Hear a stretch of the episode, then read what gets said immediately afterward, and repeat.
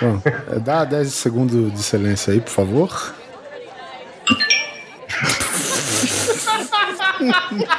tá bom, vai, tá bom. Foi o Polar que falou ok. Já que apitou em tudo quanto é lado, hein? Todo Não, mundo. Em todo mundo. Você, você ouve primeiro. Deixa eu botar até no modo avião aqui, peraí.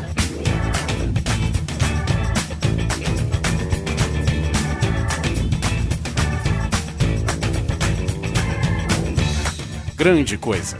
Um podcast que é bom, mas que também não é lá grande coisa. I'm too sexy for my love, too sexy for my love, love's going to leave me. Olá, coisas e coisas! Tudo bem com vocês? Aqui é o Super Guizão e nessa mesa redonda da nossa Sala da Justiça estou com Oliver Pérez, o Super Motoboy de vinil. Gruda um pouco na bunda. Motor, motoboy tem mania de usar aquela jaquetinha da California Racing, hein? Ah, puta. O, o, o motoboy, eu repito aqui, ele é um ser normal até o momento que ele veste essa porra, velho. Sabe? Ele é um ser humano normal. Agora, a, a, porra da jaqueta da California Racing dá poderes a ele. Esse é o problema. Você só tem que tomar cuidado, vai ter um personagem nessa pauta que pode ser considerado o motoboy do inferno, né?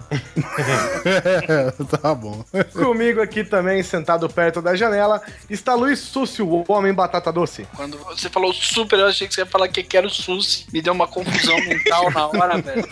Eu não sabia mais quem era eu. Tá confundido com o alter ego. É. E seja bem-vindo à Liga da Desgraça, senhor Alexandre, que já tem o nome de super-herói, Nerdmaster. Olá, tudo bem? Bom, vou te contar um negócio. Tem coisas mais ridículas do que cuecas por cima da calça. E nós vamos falar delas depois dos e-mails, porque esse é o episódio que nós vamos dissecar os modelitos dos super-heróis. É Super Hero Fashion Week. Depois dos e-mails. Super Hero Fashion Week. é mentira. Eles não gravam agora, não. Eu que dessa aqui.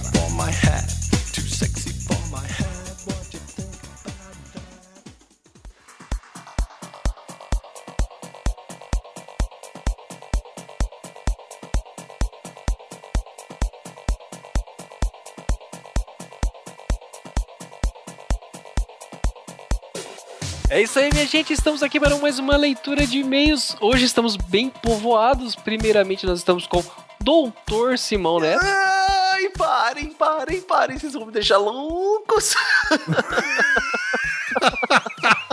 Doutor Simão Neto, mas é para os íntimos. Também temos aqui o nosso consultor capilar Oliver Pérez. É comigo mesmo, sendo apresentado por nosso consultor Queixal. é a mesma piada há seis anos, cara. É, cala a boca, o baixinho. Doutor Baixinho, desculpa. Minimi. E por último, mas não menos importante e musicalmente agradável, Guizão. Mandem falar pra não arrastar. Não dar o pé sobre os dois tiozinhos, pessoal. Que beleza.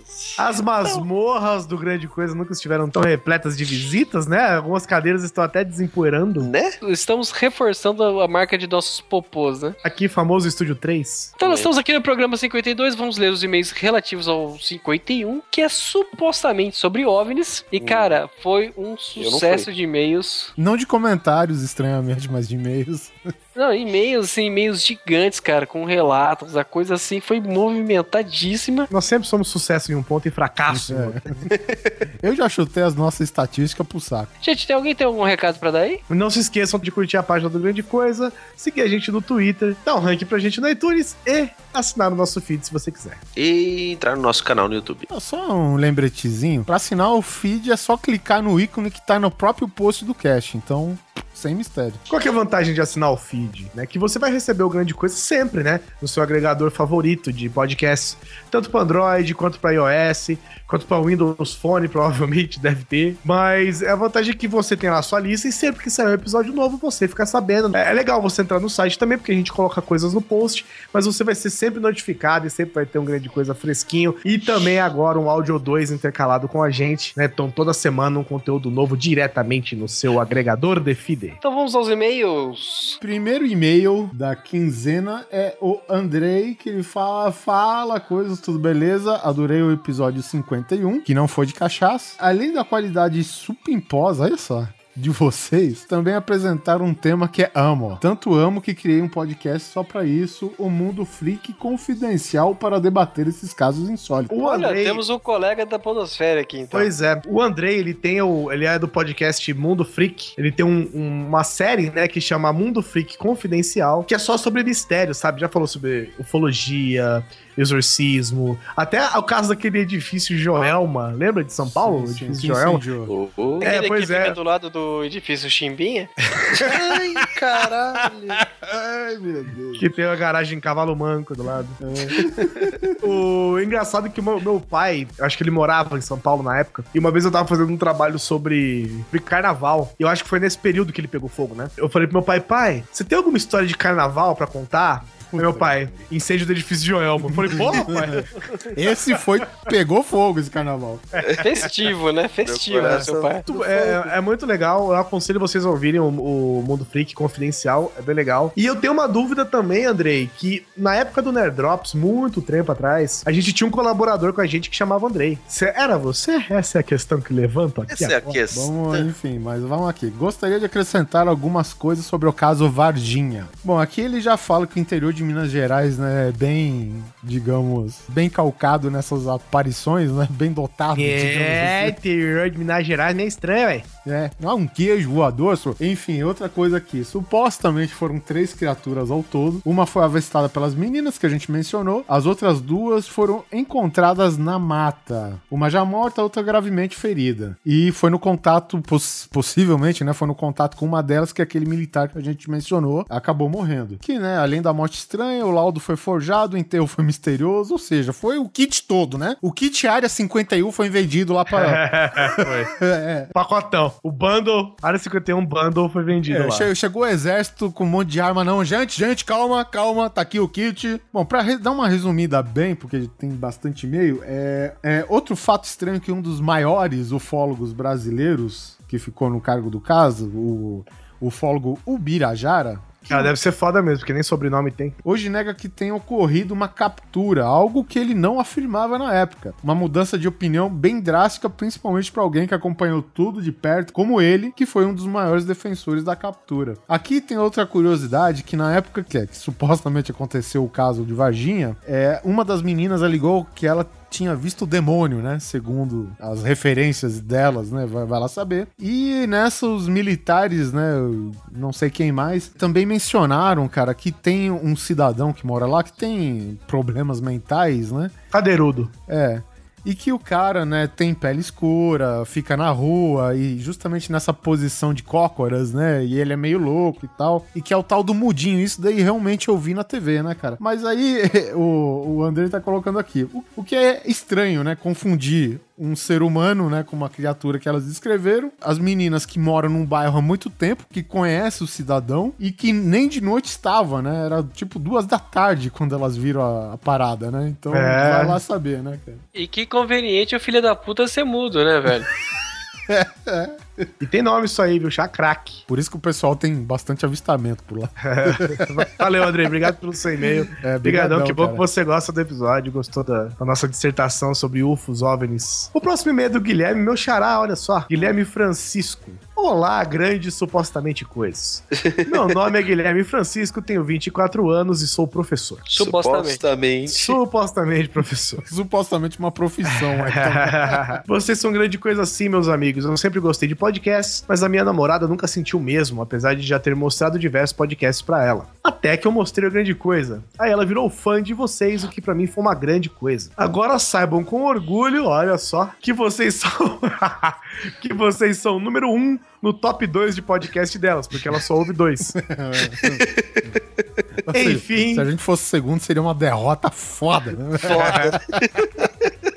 Pô, a gente tem 50% de chance de ficar em primeiro de qualquer jeito. Enfim, continue com o ótimo trabalho e estão de parabéns. Vocês são o meu favorito também, tanto que foi o único podcast que eu já fiz maratona. Olha aí. Agora, sobre o episódio 53, mentira, né, cara? 51. Sempre ouço o cast quando estou dirigindo. Ouvi a parte com a minha namorada enquanto a levava pra casa. Ao chegar no prédio dela, em uma noite fria, nublada e com vento, tenebrosa, descemos do carro como sempre. E nisso ela olha pra cima, aponta com um sorriso no rosto e me diz: Olha só. E nisso vejo uma luz branca passando por cima das nuvens, né? Matando vacas e sugando o sangue das pessoas. Não, brincadeira. E sabia que era um avião, supostamente. Mas mesmo assim, o cast me deixou meio. Será que dessa vez é um avião? Enfim, voltei pra casa dirigindo e com o ânus supostamente mordendo o banco, deixando aquela marca de incisivos no couro do seu carro. A segunda parte eu ouvi. A segunda parte eu ouvi no dia seguinte, pela manhã indo para o trabalho. Estava em uma avenida e vi um caminhão do exército no sentido oposto. Claro que pensei, o que será que estão levando para o quartel? Então comecei a pensar que o exército deveria começar a usar caminhão das Casas Bahia para invadir cidades. Não dá ideia, velho. Deixa, deixa a lenda urbana correr solta, caralho. Sabe o que eu vi? O que eu vi é o seguinte, a Rússia tá fazendo isso, né? Ela tá enviando, tipo, caminhões Caminhões que são de- vazios, né? Não, são caminhões que são de ajuda humanitária, com soldados e tropas e armas pra Ucrânia. Só que ela chama a casa Vladivostok. Nossa, é o cavalo de Troia moderno, então. É, O que acontece é que o pessoal percebeu que ela tá mandando os caminhões com os mantimentos, só que em vez de mandar, tipo, dois caminhões cheios, ela manda 500 meio vazio, entendeu? Pra que, que tá É. meio vazio? Então essa que é a questão. Mas você vê, Rússia sempre um passo à frente, né? A arte de sacanear. Quem já pensou alguma vez na vida que viu um caminhão das Casas Bahia e falou, será mesmo que eles estão levando computadores positivos ou geladeiras frost free? Bom, o, o computador positivo, ele tem um sinal do guia do mochileiro das galáxias, né, velho? Então, Olha só. Nossa, velho! Não entre, não entre em síndrome do pânico. peguem sua toalha e fiquem calmos. Um grande abraço e muito obrigado pelo podcast. Supostamente vou tentar escrever com mais frequência. Falou, elogiou tanto aqui, falou que a namorada dele agora nós somos, mas não falou nem o nome da namorada dele. Um abraço É. pra ela também, né, meu? Obrigado, Guilherme, pra sua namorada que nos tem no top 1 dos, de dois podcasts que ela ouve. Abraço, queridos. Próximo e-mail é do David Luche e, cara, ele é do time que não acredita e ele apresentou aqui um e-mail cheio de, de argumentos. Então vamos começar aqui. Sou o David Luche, de 22 anos de Caxias do Sul Risos. e acho risos, né? RS. Sou David Lute, 22 vezes queixando sorrisos. KKKK. Bom, hoje veio comentar e tacar um balde de água fria nos que acreditam em extraterrestre. Mas antes, mas Temos antes um co- cético aqui. Não, esse daí ele tá na modinha do balde ainda. Mas antes de começar, tem que parabenizá-los pelo excelentíssimo podcast, muito melhor que o sobre o mesmo assunto. Caralho! Não fale isso em voz alta, rapaz. Quase me fez voltar a acreditar em seres de fora desse mundinho. Então, ele, ele tá falando aqui sobre a questão, né, que é, é bastante interessante, e eu vou falar que essa questão sempre me pegou também.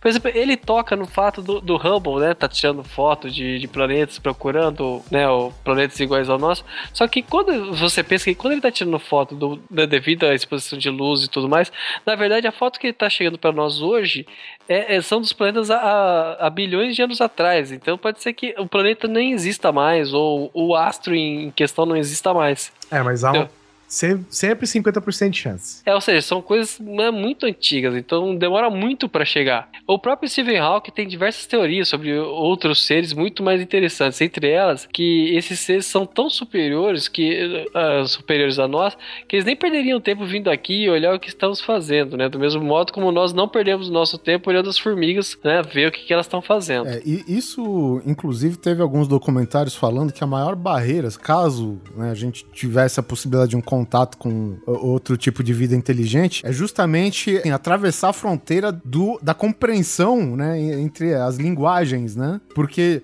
apesar de nós sermos os seres dominantes aqui no planeta Terra, isso não nos habilita a conversar com os golfinhos, que são considerados né, a raça animal mais inteligente, É tão E- inteligente quanto o ser humano, né? Sim, e nós, e nós não conseguimos quebrar essa barreira do- da linguagem, entendeu? Não, mas isso aí a gente resolve dançando funk, velho.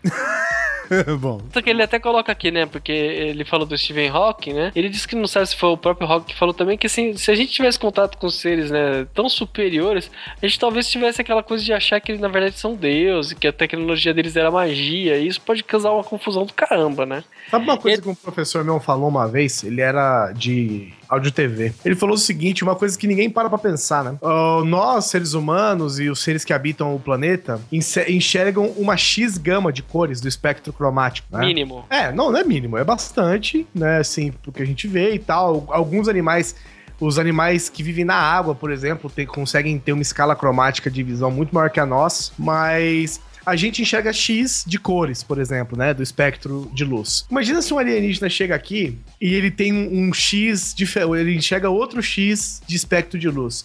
Então o cara desce no planeta, o cara tá enxergando as ondas de rádio, as ondas de TV, as ondas radioativas de raio-x, as luzes que vêm do céu, é, sei lá, emanações da Terra. Pô, o cara chega aqui, velho, é uma puta no LSD, né? E o cara não consegue enxergar absolutamente nada, velho. Às vezes o cara, sei lá, pousa no meio de Nova York, sei lá, no meio de São Paulo, e o cara simplesmente não consegue enxergar nada, porque ele tem tantas cores na frente dele que ele não consegue formar uma imagem, sacou? Entendi. É ele, pra que que ele vai querer ficar aqui, né? Exatamente. Então, eu- vo- vocês comentaram que um cara supostamente fez engenharia reversa em tecnologia Alien e descobriu fibra ótica, circuitos impressos e etc. Fazer engenharia reversa em máquinas é uma coisa, eu faço isso às vezes. Mas seguindo a linha de raciocínio do ponto acima, como ele fez engenharia reversa de algo que consideramos magia? Ah, mas isso, isso, David, é considerando que a gente entenda essa tecnologia como magia, né? Às vezes ela é um mecanismo mesmo, é o cara É, e outra, ou a gente também não afirmou que o cara fazia isso, e a gente tá dizendo que ele dizia que fazia, né? É, e como tudo nesse episódio foi supostamente foi feito, né? Cara, ele supostamente salvou a gente de tudo. né? Deixa eu, deixa eu só complementar uma coisinha então nesse negócio que ele falou, que eu queria até pegar a ideia do Oliver. O Oliver falou sobre o, o nível de entendimento, e se você parar pra pensar, a gente vive numa questão que é tridimensional, a gente vive em três dimensões. Ok. Muitas pessoas já aceitam a existência de uma quarta dimensão, assim como a gente aceita a existência da segunda e da primeira dimensão. Então, quando a gente tá querendo falar, como você mesmo citou, do Stephen Hawking, que ele falou: ah, por que, que os caras vão vir aqui querer se preocupar com a gente? A gente pode supostamente também entender que esses seres podem viver numa questão dimensional totalmente diferente da nossa, num, por exemplo, numa quarta dimensão. Mas mesmo assim, se a gente não quiser viajar muito e vamos trabalhar só na questão é, tridimensional mesmo, que é o que nós estamos acostumados, a gente vive num- num- numa galáxia com, com apro- aproximadamente 3, mais de 6, vírgula não sei quantos bilhões de estrelas, certo? A Via Láctea tem 100 bilhões de galáxias e nós conseguimos observar em torno de mais ou menos 200 bilhões de galáxias com, com a nossa tecnologia que é limitada. Então, supor que só existe, por exemplo, vida, que seja inteligente ou não, tá? No nosso planeta, é uma suposição um pouco até idiota, desculpa, mas é, por uma questão matemática, em algum lugar nesse universo também vai ter vida, seja ela inteligente ou não. Na verdade, não tá se questionando nem isso, mas o, o tanto de distância que tem que se transpor pra que um chegasse Ah. até o outro, entendeu? Sim, essa é a questão que eu acho que se discute, né? É, e aí que eu acho que esse lance da quarta dimensão é muito. Eu, eu, uma vez ouvi um cientista fazendo um programa bem longo na Jovem Pan a respeito de OVNIs e tal, e ele fala que quando a gente trata disso, não tô levando a sério tanto, tá? Mas é, é assim, a gente sempre tem que chutar alto. A gente tem que falar de salto dimensional e coisas que não, realmente não tá na compreensão da gente. Exato. É, é um exemplo muito simples. Pensa que se você estivesse numa mesa e você vivesse em segunda dimensão, e a gente vive em terceira, e eu quero falar para aquelas pessoas que vivem na segunda dimensão que existe a terceira. Não dá, porque ele não conhece. Então eu pego, por exemplo, uma maçã, coloco em cima da mesa, a pessoa, aqueles seres da segunda dimensão, ao olhar a maçã, ele não vai ver a maçã, ele vai ver um traço reto com um material diferente. Então ele não tem nível de compreensão para entender aquilo. Se alguém ou alguma coisa supostamente vive na quarta dimensão e fosse vir falar com a gente, nós nunca iríamos- entender o que era aquilo, porque a gente não tem nível dimensional para entender. Então é, é uma coisa tão relativa, é uma coisa tão gigante, se você se a gente for entrar numa discussão até filosófica e menos científica, que isso daqui vai demorar pra caramba, mas eu não consigo aceitar o fato da gente ser único no universo. E o último ponto relevante, quando vemos algo que não compreendemos, o nosso cérebro tenta ligar isso a algo similar que conhecemos. Isso é chamado de pareidolia, né? Exemplo, no período medieval, muita coisa foi considerada bruxaria ou coisa do demônio, e muita gente foi queimada por isso. Hoje em dia acreditamos que essa assombração, ETs, que é o que temos de referência na sociedade. Aí ele acabou lembrando de mais um ponto, que é os militares podem estar escondendo, na verdade, uma, alguma arma maluca ou experimentos dois como o soro do super soldado e outras experiências malucas tiradas das páginas das HQs. Coisa que daria muita merda se todo mundo soubesse que estão experimentando coisas dessas em pessoas. Isso, é- essa é uma teoria que eu aceito. Aham. Porque você tá fazendo uma experiência maluca ali e tal. você- é, então é muito mais fácil jo- jogar a culpa em, em seres de outros planetas e tal. Quando na verdade é você que tá fazendo a merda você mesmo, entendeu? Porque o- a gente tem todo a o problema da ética com pesquisa em humanos, então você sacaneia pra caralho e joga a culpa nos alienígenas, né? E era isso, o e-mail ficou bem longo e duvido que lerão no podcast. Ah, errou! Chupa, não só lemos como discutimos. Mas pelo menos leiam e pensem a respeito. Eu pensei em gravar um áudio sobre isso para mandar, mas ficaria do tamanho de um podcast só comigo falando. Por, eh, por hoje é isso e até a próxima. E para finalizar, como diz o Neil deGrasse Tyson, keep looking up. Legal, boa referência, cara. O próximo e-mail é do Marcos Vinícius, Recife, 14 anos, olha só. 14 anos, cara, que legal. 14, 14 aninhos. Primeiro que ele pergunta onde está a bizarra retrospectiva 2013. Talvez façamos, talvez não. Ah, falando aqui, ele deu uma resumida de como ele começou a ouvir. Valeu, Marcos. E ele termina com a parte de OVNIs. Bem, primeiramente, sou um dos céticos. Esse vídeo demonstra bem o que pensa. Ele, colocou um vídeo aqui que eu vou deixar no post pra vocês. No entanto, o que foi dito no cast realmente me deixou curioso. Vou pesquisar um pouco sobre o assunto, mas provavelmente minha opinião não vai mudar. tá bom. Entre todos os exemplos, o caso Roswell foi o mais fácil de engolir. Tudo bem, eu admito que alguma merda aconteceu ali. E bem, acredito que se aliens me convidassem, eu gostaria de ir com eles, mas provavelmente estaria com medo demais pra fazer qualquer coisa. Bem, é isso e um abraço. Valeu, Marcos. Isso aí, Marquinho, vamos junto no Discoador que eu vou junto. Você puxa ele, né? Com a Xuxa. Tem o do Thiago aqui, ó. Não vai ler? E o último e-mail é da Ana, Ana Paula Couto. Olá, coisos. Meu nome é Ana Paula, 20 anos, estudante de arquitetura, ah, que nem o Susi, São Bernardo, São Paulo. Sou Espe- fã de vocês faz alguns meses e acho que já posso dizer que vocês são meu podcast favorito. Ah, Oh. obrigado. Meus trabalhos de que bosta. Cara, que nojo, Meus mano. trabalhos. Você está mastigando a menina. Você está mastigando a menina? Nhon, nhon, nhon. Vocês nunca viram nhon, nhon, nhon? O pessoal Lembrei fica do- postando. O pessoal fica postando foto de gatinho no Facebook, escreve nhon, nhon, nhon. Meus Isso, isso me fez lembrar daquele filme do- dos incríveis, aquela hora que a mulher tá dando comida pro neném e fica nhon, nhon, nhon. Como. Meus trabalhos de projeto seriam um tanto mais tristes e sofridos do seu programa de vocês. Agradeço por fazerem um ótimo trabalho de informação, nem tanto, mas humor e me fazerem rir no ônibus em momentos embaraçosos. Sobre o podcast supostamente sobre OVNIs, eu não poderia deixar de comentar com vocês o caso que aconteceu em meados dos anos 80 na cidade de Parnarama, no Maranhovsk, onde meu pai passou a infância. Segundo ele, a cidade citada ocorreram mais ou menos 100 casos envolvendo OVNIs e contatos de humanos com extraterrestres. Tendo até um livro escrito por um americano sobre esses casos bizarros. Se liga agora. Em 81, vários homens que caçavam pelas florestas durante a noite admitiram ver luzes muito fortes e, segundo meu pai, alguns deles morreram. Meu pai, tá? Não é o meu tio do Espírito Santo, não. Ele conhecia a família de alguns mortos. De forma parecida como Senhor Abel Boro, morto em outubro de 81, quando caçava um viado na região de Parnarama. E segundo uma testemunha que eu acompanhava, foi uma luz esférica muito intensa que pairou sobre Boro. Nesse momento, a testemunha fugiu assustada e ao voltar encontrou o corpo do colega totalmente esbranquiçado como se não tivesse sangue. Lembra de Colares, o raio chupa-chupa? Pois é, cara. Olha, o chupa-cabra também, né? É. Bom, mas nesse caso é uma- um globo de luz, né? Acho essas histórias bem arrepiantes e não duvido nem um pouco que tenha acontecido alguns contatos com os amigáveis extraterrestres. Enfim, é isso. Abraços e até o próximo programa. Obrigado, Ana. Nossa, Ana, deu medo. Agora você acabou com.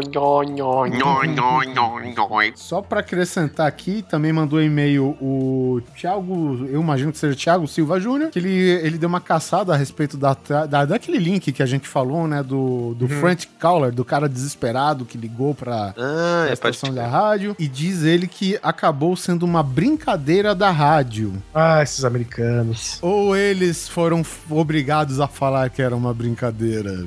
Eu acho que nós vamos ser nunca obrigados a não contar pro Susi. O que vocês acham?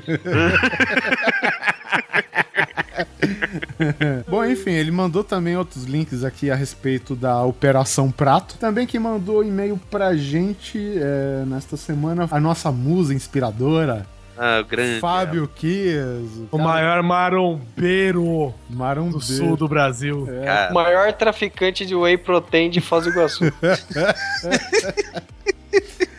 Bom, aqui fora os elogios, ele falou que arrisca dizer que é o podcast, olha só, Guizão Polar e Neto, Doutor Neto, desculpa, Ai, vê se for. é que foi o podcast definitivo sobre OVNIs extraterrestres. Ah, Puta que não, pariu. a gente vai sair cara. dessa leitura de meio inchado que nem um baiacu, né, velho? Calma, cara, não foi lá grande coisa. Nós vamos sair inchado, o Neto vai sair um doutor inchado. né? Presta atenção, Fábio. Nós somos amiguinhos de Facebook. Eu vejo você malhando, levantando pneu de trator, É verdade. Bola de cimento, bola de cimento e fazendo de conta que tá subindo uma escada enquanto se pendura numa barra, arremessando tora. arremessando tora, virando fusca. Arremessando toba, né, velho? nunca ouviu, nunca vi uma foto sua ouvindo grande coisa, hein? Hum, tá lançado o desafio. Fazendo poses de, de alterofilista, por favor. É, tô aqui, ó, malhando, ouvindo grande coisa. Ah. Johnny Bravo. Quero ver- eu quero ver Johnny Bravo ouvindo grande coisa. É isso que eu quero ver. Isso, muito É isso bem que eu quero ver. Muito bem falado. E é isso, coisa arada. Por essa quinzena chega de e-mail, foi bastante. Desculpa daqueles que a gente não leu, foi realmente bastante. Muito obrigado mesmo, a gente leu todos, tá? É, valeu pelo feedback, galera, galera. Foi muito bom. Quem ficou nos comentários também, muito legal, valeu. E é isso aí, vamos agora pro nosso cast de. Luz na passarela, que lá vem ela com os uniformes, que é aqui Super Hero Fashion Week.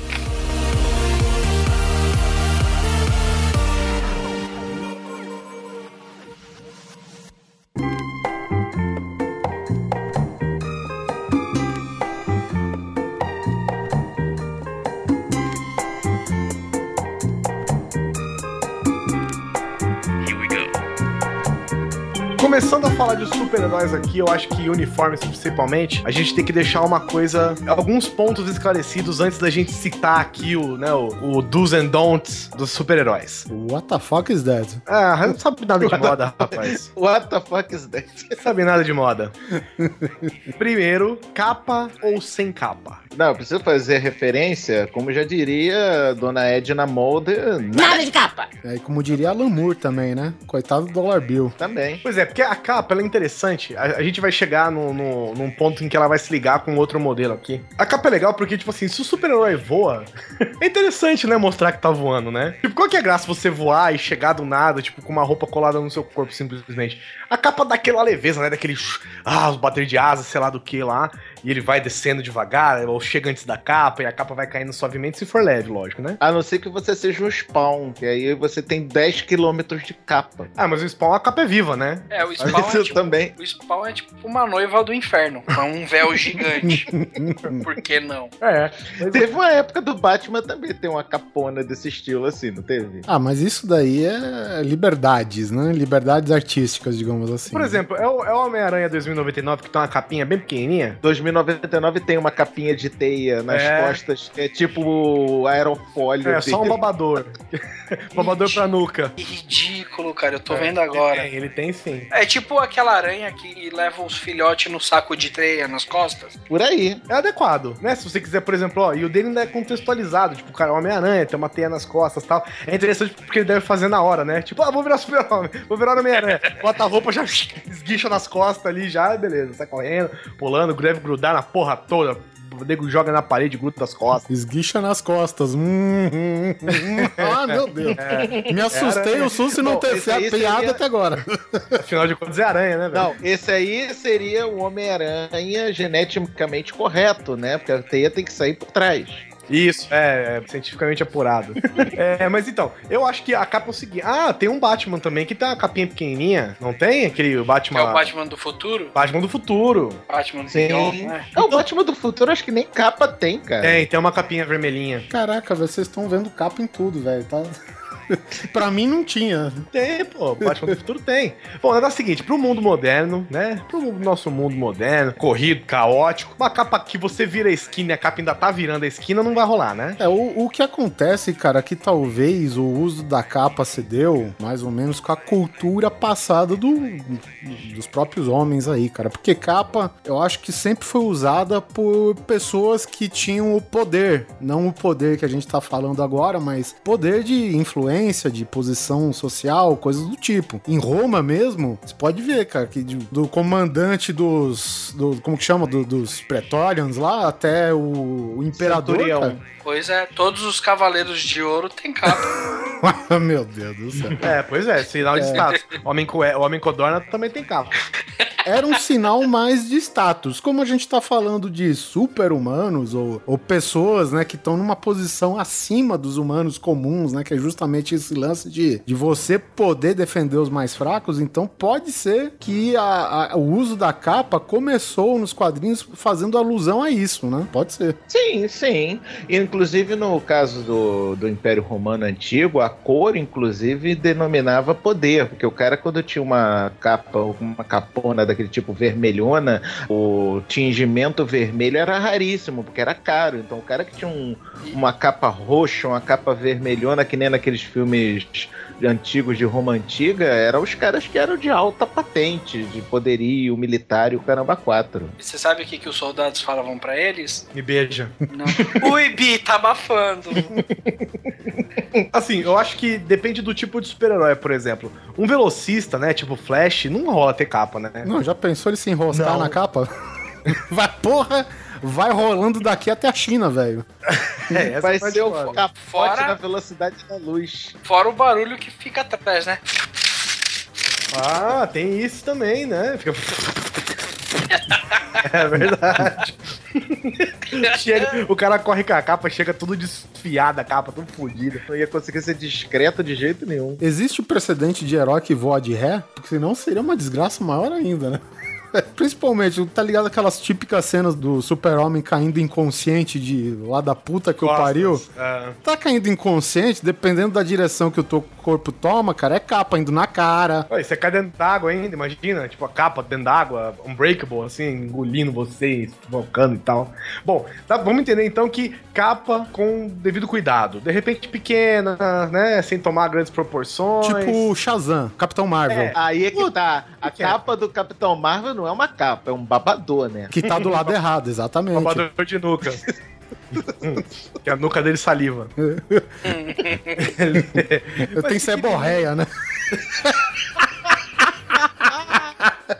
Na verdade, a capa do Capitão Marvel parece aquelas capas da que o pessoal entra naqueles luta livre, sabe? sim. De toureiro. Na- a grande verdade é o seguinte, né, cara? O, e o Frank Miller, pra representar que os 300 era foda, eles dispensam o uniforme e só tem a capa. É só capa. É, não, Corre. vamos usar algo só pra dificultar. Não, e naquele vermelho bem Escarlate vivo, né? Carmesim, né? O certo, talvez. Cada um tem carmesim, é ótimo. um- o, o Locomia tinha capa, não tinha? Leques enormes. Leques enormes. Lá eles tinham lanças e capas enormes. Nossa, isso ficou errado, né? Beleza, então o uso da capa com parcimônia, a não ser que você seja um grande herói consagrado, tipo Batman, Superman e tal. Olha só, por exemplo, você é um merda que representa um banco, que nem o Dollar Bill, que é, fazia parte do Minuteman, né? Que eram aqueles dos Watchmen do passado, né? Dos anos, sei lá, dos anos 30, 40. O cara morreu com a capa enroscada na porta giratória do banco. Se enroscou, bandido encheu de pipoco, velho. A gente viu nos Vingadores que não é preciso capa pra você ficar preso na hélice. De ferro lá se fodeu todo. A turbina da... é verdade. Se Ó, tivesse então uma capa, né? Sem capa, interessante se você quiser, é mais seguro, inclusive. se você for o Batman, o Super-Homem ou o Super Sam, né, que é o seu, o seu Madruga vestido de super-herói, Oh yeah! você Time pode... Time money. Você pode usar uma capa grande. Fora isso, é melhor aconselhar uma capa pequena, uma capa, né, mais discreta e talvez até com uma utilidade extra, tipo se você tiver seborreia, por exemplo, você pode É, é usar que ela nem- nas costas. É aquele negócio, se você for estabanado como o Chapolin Colorado, não use capa. E na dúvida, seja sempre o Batman. É, uma roupa clássica. Uh, ele tinha uma roupa legal. É, a capa e as botas. Nada de capa. Outra questão, falando em Batman aqui. Essa eu acho que é importante. Logo ou sem logo do super-herói no seu uniforme, ou na capa, ou em qualquer coisa. Eu acho interessante, cara, porque propaganda é uma do negócio. Olha só, cara. É, mas existe a propaganda e a pretensão. Por exemplo, o Batman fez propaganda. O Demolidor foi pretencioso. Por quê? Porque o Batman ele colocou um morcego no peito, acabou, sabe? Seja um morcego fase uniforme das antigas, cinzão, só o, o morcego em preto, ou aquele da elipse amarela em volta, tudo bem. Mas o Demolidor ele já colocou lá o DD, porque ele já Então. sabia o seu nome, a sua alcunha, entendeu? Pois é, só que tem uma coisa que você tem que lembrar: o Batman é rico. O Batman tem dinheiro pra comprar uma agência de design e fazer a logo adequada pra ele. Ah, sim. O Batman, o não cara mais inteligente, provavelmente que nós conhecemos do quadrinhos, vai jogar os seus segredos pra uma, pra uma agência de publicidade. É isso mesmo É que eu dele, escutei? é dele, é o Alfred. ah, tá bom. O Alfred com Lúcio, régua T, escalímetro, essas paradas, né? Cara, quando tu tem Morgan Freeman trabalhando pra você, tu não precisa de mais nada. É que na verdade, assim, vamos no, né? Tá certo, o uniforme do Batman do, do, do Nolan aí, tudo tem um propósito, tudo tem um porquê de, de ter acontecido e tudo tem um porquê do poder acontecer, entendeu? Mas no caso, vamos supor, a origem do Batman, tá? O cara sai aí com o morcego no peito. O cara não. Ele jamais disse que ele é o Batman. Ele ganhou essa alcunha do povo. Olha lá o Batman, pô, um cara com uma puta asa, com aquelas quebradas que parece asa de morcego, mais uma porra do morcego no peito, pô, tá lá. O homem morcego. Faz sentido. Oliver, não, olha só, desculpa, eu vou ter que discordar de você. Mas no início da vida do Homem Morcego, do Cruzado Embuçado, do Guardião da Justiça na noite e tal e coisa, quando as pessoas viam ele com aquele morcego no peito, falaram: caralho, olha o maluco. em nenhum momento erraram. Isso é o que pessoas fora de Gotham acharam. Pessoas de Gotham, que é aquela loucura toda, achavam até normal. Não, mas eu, eu acho que é interessante. Eu acho que é interessante sim ter a logo. Pequena, ou discreta, ou aquele, aquela, aquele chapisco enorme, quadro 10 por 15 que você tem no peito, como o do Batman ou do Superman, né?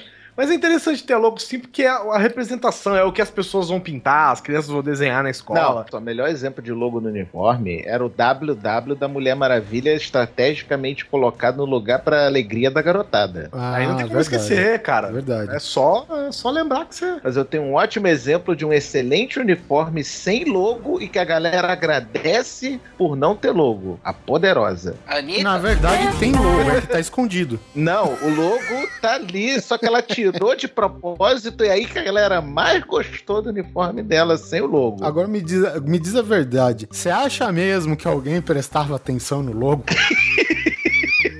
Ah, quem que era que só super peito, sei lá, qualquer coisa É, assim. cara. E, e diga-se de passagem, com essa onda de funk invadindo em tudo quanto é lugar, Poderosa faz o jus, né? O nome da heroína, que tem os suas, seus atributos aí bem avantajados, né? Os dois dele. Ô, Ô, Oliver, você quer a real mesmo do, da fantasia do Demolidor? Todo mundo sabe que o cara é cego. Não. Não.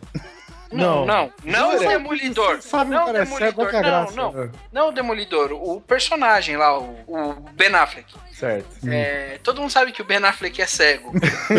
Teve um dia que, que ele tava passando o uniforme e o cão guia dele deu uma puxada nele, O Demolidog. o Demolidog. e ele deu duas queimadas de ferro no peito. Demolidog. E aí, e aí, ele saiu na rua e a galera viu aquelas duas marcas de. Demolidog, velho. Cara. É um bicho, né? Demolidog. Pior é que deve, deve existir, né, cara? Caralho, velho, muito bom, velho. Deixa eu ver se eu acho isso, pelo amor de Deus. Demolidog. Não tem, mano. Que sacanagem, velho. Bom, independente, eu acho, né? Porque a Poderosa faz propaganda do jeito dela. Mas é, eu acho impo- engraçado que ela deixa os peitos à mostra e vão desenhar uma bunda na hora de mostrar, né? Grande censura. Mas, ah, beleza, eu, eu acho interessante, ainda mais pra um herói, você fazer a sua logo, uma marca, né, que seja identificável facilmente, como a do Super-Homem, como a do Batman, o do Demolidor, né, precisa de um pouco de interpretação. Da Poderosa não precisa de nada, né? Demolidor.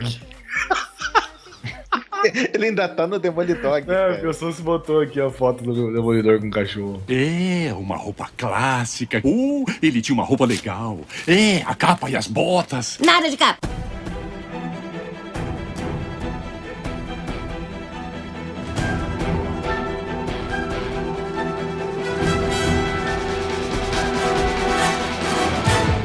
Beleza. Então, capa pequena ou sem capa, logo, beleza. Agora, se você faz parte de uma equipe, estilo Power Rangers, estilo X-Men, estilo Vingadores, é interessante que vocês tenham um uniforme padronizado, inclusive é bo... o uniforme sempre é bom porque você economiza roupa, né? Diz a, né, as mães aí com os filhos na escola. Mas é interessante você um herói com que faz parte de um grupo, mesmo sendo capaz de resolver o problema sozinho, fazer parte de um é, ter um uniforme padrão ou, ou dividido só em cores, né? Ou com detalhes, de repente, tipo Wolverine, sei lá. É, padrão peronomútil, porque no caso do Power Rangers, cada um é uma cor diferente, né? É, mas então não eu- é tão uniforme. É, mas é na mesma fábrica, né? A confecção foi a mesma ali. Só mudou a tinta. É. O, o que acontece é o seguinte: você imagina, se a gente for na ideia de que tem que padronizar, os Vingadores teriam que se vestir todo de roxo, vocês sabem, né? Ou todos de roupa de Não. Iron Man, pô. Por que de roxo? Quem que vai convencer o Hulk a vestir alguma outra coisa? Mas o Hulk veste roxo. Ah, é verdade. Agora que eu entendi a piada, que idiota que eu fui. É, o Hulk, o Hulk veste roxo. Viu, gente? Tô explicando pra vocês, caso vocês não tenham entendido. Bom, então, variado ou não? Mas se você. Mas no caso do- do- dos Vingadores é difícil, né? É, difícil. Mas. Vai colocar uma roupa por cima da armadura pra você ver. É, vamos, vamos. Cara, olha só. O cara de camisetinha. Não, velho. Faz suck screen na lata, tá ligado? Ai, caralho, velho. Eles foram todos humanos, né? Tipo assim, todos human- humanoides. É. Digamos, com aparência equivalente. É interessante. Porque a roupa dos X-Men, por exemplo, é da escola do Xavier, né? Tipo, é o Não, uniforme olha mais só, legal do mundo. Aí é, aí é que tá. Deixa eu. Já que entrou na, na seara dos X-Men, deixa eu te pe- te pensar numa coisa. Isso muito tem a ver com o que você quer passar pro público, vamos assim dizer. Porque, por exemplo, o pega os X-Men mesmo. Na primeira fase, né? Naquele Ciclope, Jean Grey, Homem de Gelo, Arcanjo e o Fera. o Fera ele- era uma escola. Então eles queriam passar realmente a ideia de uniforme no sentido uniforme mesmo, todo mundo vestindo a mesma coisa. Quando começou a pintar a galera de Wolverine, Tempestade e Companhia Limitada, a ideia já era passar o a multi-raça que tava ali, o que era gente de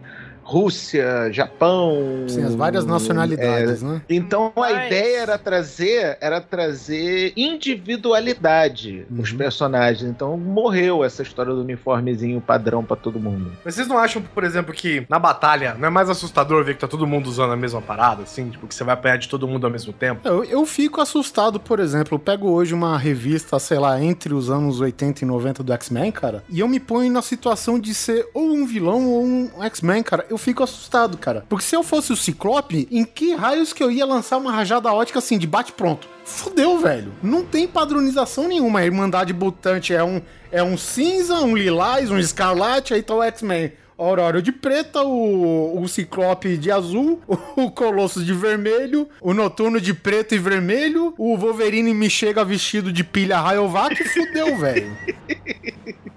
Tinha fases, tinha época nas fases X-Men que tu não conseguia distinguir na cena que era bandido e que era mocinho de tanta confusão. Exato. Então, isso, isso é um erro. né? Então é interessante se você faz parte de um grupo, ou como no, no RPG é chamado o famoso integrante de grupo de cinco, independente da quantidade que você é. Não é que seja uma, uma de ordem, né, ter padronização, mas é de bom senso ter. né? É, porque, pô, se você vai bater em quem, né? Você tá no meio da escuridão, sei lá, você tá no, no- numa, numa situação de confusão, é bom você saber quem é os seus amigos e quem são os seus inimigos. Exato. Um bom exemplo disso de, de uniforme parecido é a galera do Quarteto Fantástico, né? Que é todo mundo Exatamente. usando a mesma cor. Que é a logo do canal 4. É. É- era aquele pijama que o Pateta usava, tá ligado? Só que azul. aquele que abre os fundilhos, tá ligado? Com dois botões azul e com o número 4 no O peito. né? Sweater. Não, mas, mas eles, você vê, eles não se batem sem querer. Então, faz sentido aí. Você tem um, um uniforme padronizado. Eu acho que é bom, porque você primeiro você economiza roupa, já falei, né? Uhum. Você não precisa usar roupa de festa, não precisa usar roupa de, ah, vou ter que sair hoje, que roupa eu uso? Ah, foda-se, pega o uniforme mesmo que se dane. Tá sempre lavando, é tudo igual mesmo, então beleza, todo mundo tá parecido e você ainda identifica os seus inimigos na hora do pau. Tá na hora do pau, diga de passagem, coisa.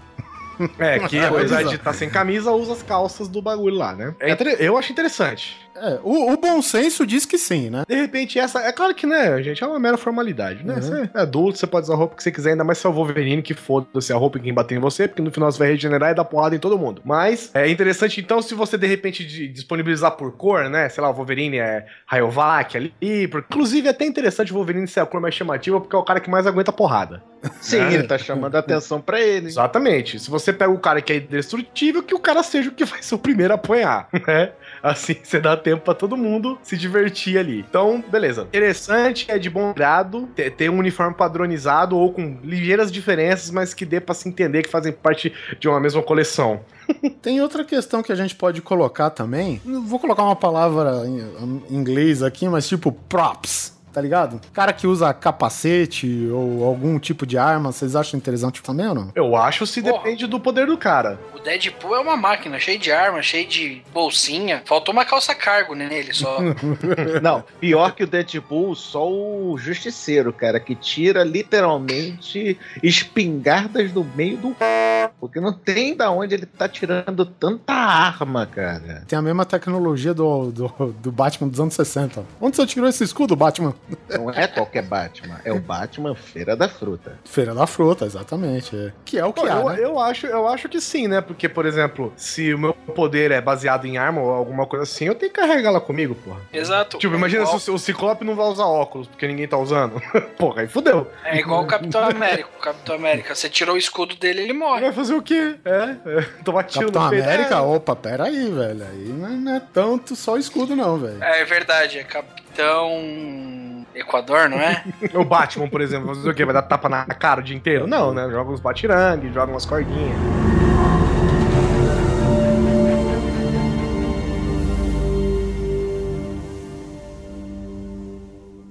É, uma roupa clássica. Uh, ele tinha uma roupa legal. É, a capa e as botas. Nada de capa.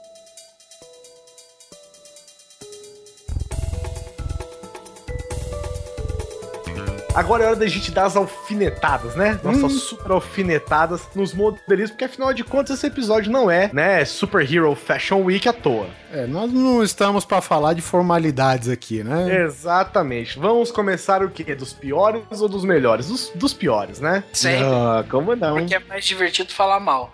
Ah, vamos, vamos falar logo de cara aqui de, de um vilão que o Nerdmaster nos lembrou de outro que é bem pior que ele, mas vamos começar, vamos começar com ele. Electro. Electro, Electro, dos quadrinhos, dos quadrinhos, isso, não desse do- filme daí- novo. E da primeira versão dos desenhos, que o Homem-Aranha tinha 150 kg de músculo. Isso, isso. E tem uma estrela feita de raios na sua cara como máscara. Ele tem direito de usar suspensórios de raio. tem, ele pode. Ele pode usar.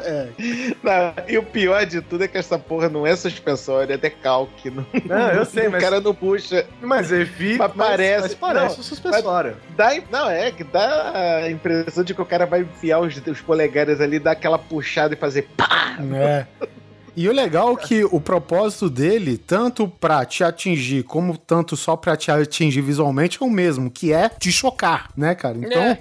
o. Porra, uniforme verde com raios amarelos. Ah, é brasileiro.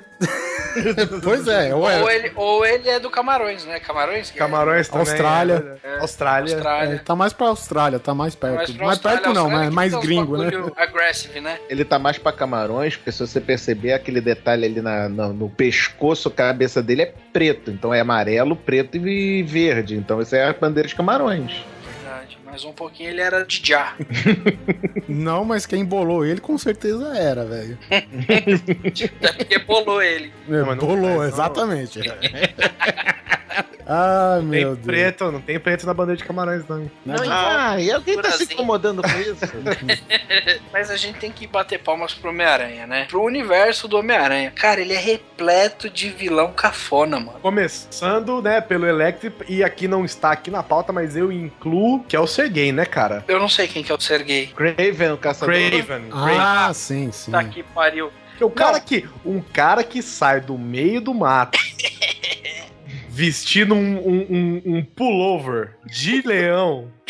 Esse cara sabe o que ele tá fazendo, cara. Não, e te digo mais, um pullover de juba de leão com barriga de fora. Olha isso, meu E uma calça de lycra de chita. Aí não pode, né, cara? Menos cinco pontos de fashion pra ele aí, E, né? e tem, e tem gente que me pergunta, por que, que você parou de ler quadrinhos? Outro que vale a pena só, só citar é o Homem-Areia. Aquela calça bege, camiseta verde listrada. Não, mas aí beleza, o cara tá com uma roupa comum. Sim, só que É, o cara não tira ela, né? É, Se for uma roupa comum, dia seguinte ou depois do dia seguinte, você troca, entendeu? É de- mas é de areia a roupa dele, cara. Imagina que foda, o cara vira areia e sai pelado do outro lado. É que, não dá, é, né? que, é, que, é que se você, se você deixar ele muito tempo parado, ele vira tipo aquelas garrafinhas de paisagem de praia pintada, tá ligado? O cara vira areia e desenha uma casinha no chão. Agora, olha só, no sentido é, figurino bizarro, o segundo mais bizarro da galeria do Homem-Aranha é, sem dúvida, o Cabeça de Aquário Mistério. É, ele na verdade ele não tem poderes, né? Ele é- é um técnico de Ele é efeitos ilusionista, especiais, é, algum negócio ilusionista. ilusionista, né? Ele é ilusionista e DJ. Ele é modelo, era atriz e DJ.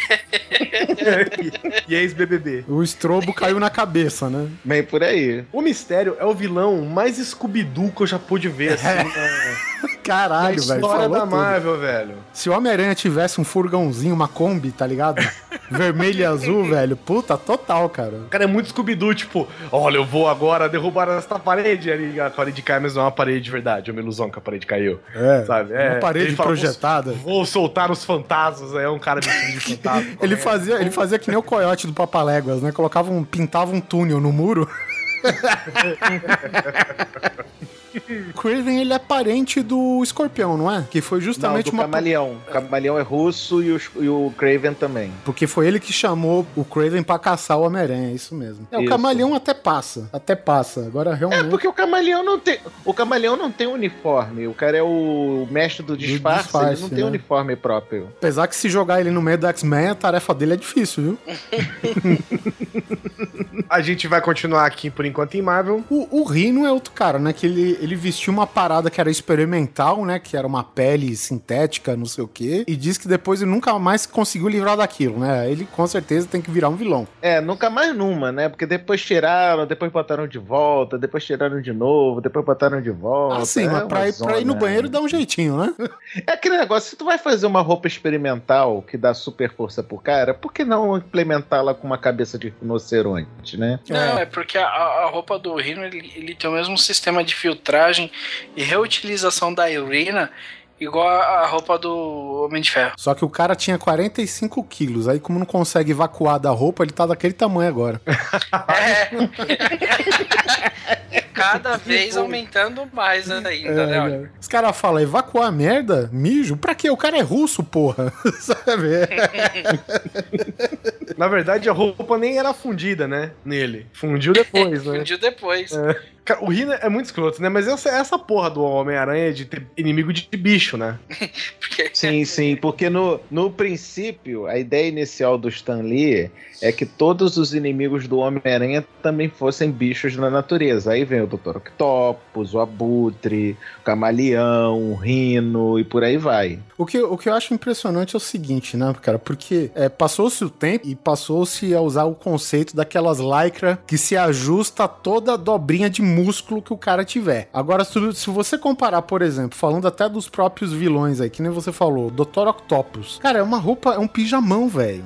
A exemplo do prime, dos, dos primeiros uniformes lá do, do X-Men, cara. É um pijamão tudo folgado, tudo solto, sabe, cara? Aí, olha essa roupa aqui do Rino, do primeiro Rino, então. Ah, sim, total. Então eles não tinham esse conceito de fazer roupa justa, né? O que é interessante. Tem, tem-se também a, a tendência da moda conforme as eras, né? É tipo, sei lá, Sim, sim. Os, os bigodes de gato do Wolverine também, né? Não, o Wolverine bigode de gato é triste. É, cara. bigode em gatos em termos, né? São linhas que circundavam a boca, né? Mais ou É menos. como os bigodes de um gato. Não, não, bicho, não, leva a mão não. Aquelas linhas ali não estão contornando a boca, elas estão saindo do nariz, indo pros lados. Aquilo é bigode, bicho, é bigode de gato, não adianta. É, esse uniforme Não, foi não- quando ele apareceu na, na revista do Hulk, né? Lutando lá contra o Isso é, Wendigo. é- é a primeira, isso, é a primeira aparição do Wolverine contra Hulk, contra Vendigo, contra Wolverine. E lembrando que Wolverine é o famoso Carcaju, né? E o Carcaju tem os bigoditas também. É, mas ó, só, só um Detalhe, ó, só um detalhe. Quando o Wolverine apareceu, cara, ele não, ninguém tinha intenção de fazer dele o personagem que ele é hoje, cara. Sabe? Ele apareceu lá, ah, vamos colocar um personagem aqui pra falar que representa, sei lá, o Canadá porque o Wendigo tava lá. Então, beleza. E, e, tipo, ele não tinha o propósito de se tornar o que ele é hoje, cara. Então, Mas eu acho que por não isso. Estamos debatendo a importância do personagem, Jorge. Estamos apenas julgando a sua escolha de uniforme. Tô te dando uma razão porque o uniforme dele é tão bosta. Porque eles não pensaram pra ser algo melhor. Simplesmente faz o que der, põe aí. Não, não, não, não, não. A verdade é outra. Porque nessa época o Wolverine ainda era funcionário público do governo canadense. Canadense, e isso aí é a prova de que quando você con- faz uniforme base de funcionarismo público, sai isso. Tem que fazer edital, né? Três opções. é, por aí, tá vendo? Ganhou a propina, vai ganhar essa porcaria, né? Fazer Aquela época que ele tava amarrado mais ou menos com a tropa alfa, que teve aquela treta de ele sair, não sair e tal. É, era dessa época já ou não? Sim, ele tava no departamento H nessa época. Ele, Isso. ele nun- nunca chegou a fazer parte da tropa alfa, mas ele era ligado ao departamento H, que era o instituto que cuidava da tropa alfa. Exatamente, porque é de se estranhar. O cara tem um uniforme escroto daquele e a tropa alfa tem um puta de um macacão todo estiradinho com a bandeira canadense impressa praticamente, né? De maneira estilosa, devo acrescentar, viu? Isso, isso, sim, sim, sim. Mas é que o Wolverine, no caso, ele era um agente independente. É, uma roupa clássica. Uh, ele tinha uma roupa legal. É, a capa e as botas. Nada de capa. Falando em tropa alfa, cara, eu tenho, eu sou muito contra é, uniformes brancos, velho. Porque Ah, suja não. muito? Ah, depende. Ó. Se você for da, da Sibéria, por exemplo, é legal, pô. Mas se você pegar aquela,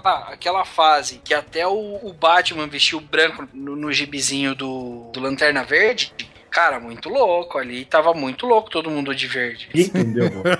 Não, eu, eu só tô tentando lembrar onde é que você tá pegando o Batman, Batman de- vestiu de branco. Batman né? de Mas- branco, verde. no- no- Tem uma fase. Você viu o Batman preto e branco. E tá- Não, cara. Puta, é que quando o Batman. o branco, ele o pega branco que você fala é o branco do olho, é isso?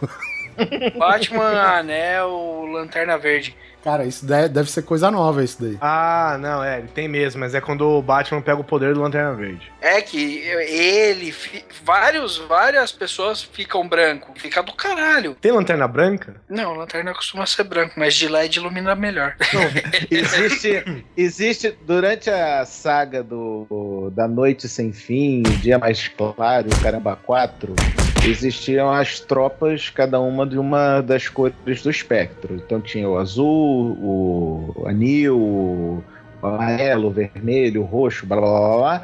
Aí no final do final do final da saga surgiu o Lanterna Branco, que se eu não me engano foi o Hal Jordan, que ele era a junção de todas as cores e por isso o mais fodão de todos, blá blá blá. É, e o Batman tá branco mesmo nessa treta aqui. É porque parece É porque- a lanterna dos Lanterna Negra lá, Lanterna Preta. É, porque primeiro ele foi do, dos Lanternas Negros, porque te- Batman nessa época teoricamente estava morto. Eu sim, eu estou fazendo aspas com os dedos. Ele estava morto, então ele ressurgiu na torpa dos Lanternas Negros. Mas depois ele virou um lanterna branco, sabe-se Deus como. É que a, a roupa branca é pra ressaltar na luz negra, Guizão. Mas, Ah. mas você sabe por que ele virou Lanterna Branca? Porque falaram, "É, quem é o merecedor tal, aí vira o Batman, é o Batman. Que é o Batman, só por isso. Ah, pensei que ele tinha passado o homo. Lavou a roupa Ele com deixou que é. Cândida, é. o Alfred fodeu ele. É, uma roupa clássica. Uh, ele tinha uma roupa legal. É, a capa e as botas. Nada de capa. Ó, por exemplo, um uniforme branco clássico que é do caralho, Space Ghost. Porra, beleza, beleza. Esse Ghost usa capa grande e logo no meio do peito, que inclusive é a, é a 3x4 dele, né? E ele tem uma. Quer dizer, tudo de contra que a gente falou no debate inicial, o Go... Space Ghost o- usa. Ele usa a capa, o Space- uniforme branco, é fodeu. As armas nos punhos. Mas o Space Ghost é um herói consagrado, assim como o Batman e o Super-Homem. Então ele pode. Mas estamos falando aqui dos caras ruins. Dando uma passadinha aqui no Watchmen, a gente tem três aqui pra citar, né? Que é a tanguinha preta do Dr. Manhattan, que inclusive eu Não, prefiro, né? cara, é antes disso que ele É, peladão. tu não reclama, porra. Ele podia estar sem a tanga. Eu acho que Podia estar com o Manhattan de fora. Você é uma criatura azul que pode aumentar a sua densidade, o seu volume, foda-se. Se você vai no Vietnã, foda-se, cara. Passa a rola em todos aqueles asiáticos lá, velho. Sabe? Ia fazer aquele badalão. Sabe? Aquela tangona preta socada na bunda, não, velho. Tem que ser. Tá chegando no Vietnã, todo mundo lá, sabe? Estados Unidos, teoricamente, perdendo, que foi. Tá aí a- a- o, propósito do Watchmen, né? Dar a influência real que um grupo de heróis numa sociedade, né? Então é, é isso daí, cara. Vietcongs, manja minha rola. E outra, já que você pode mexer na matéria, aumentar, diminuir, fica unissex. Vira o bonequinho do Ken. Não, não tô zoando. Não, não tem necessidade dele dar- tá com a tanga. Ele podia ter ficado sem rola mesmo. Então, mas ele, tá- mas ele tava de tanga, olha. Ele tava de tanga. Ele tava de tanga, não é por causa dos vietnamitas, cara. Ele tava de tanga pra não ofender os soldados africanos. E quando você é onipotente, onipresente, onisciente, você pode ter a jeba de 6 km.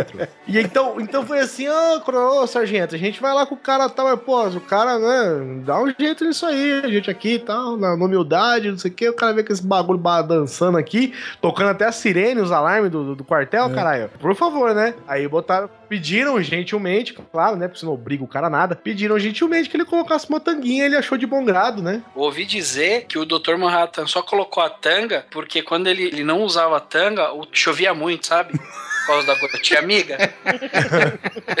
o cara balançava, balançava, mas a gotinha amiga pingava. É, mas era uma Cara, gota nós de estamos dois metros e falando um meio. personagem. Na verdade, É, era pra bicho. não encher o saco de terra, né, gente? É.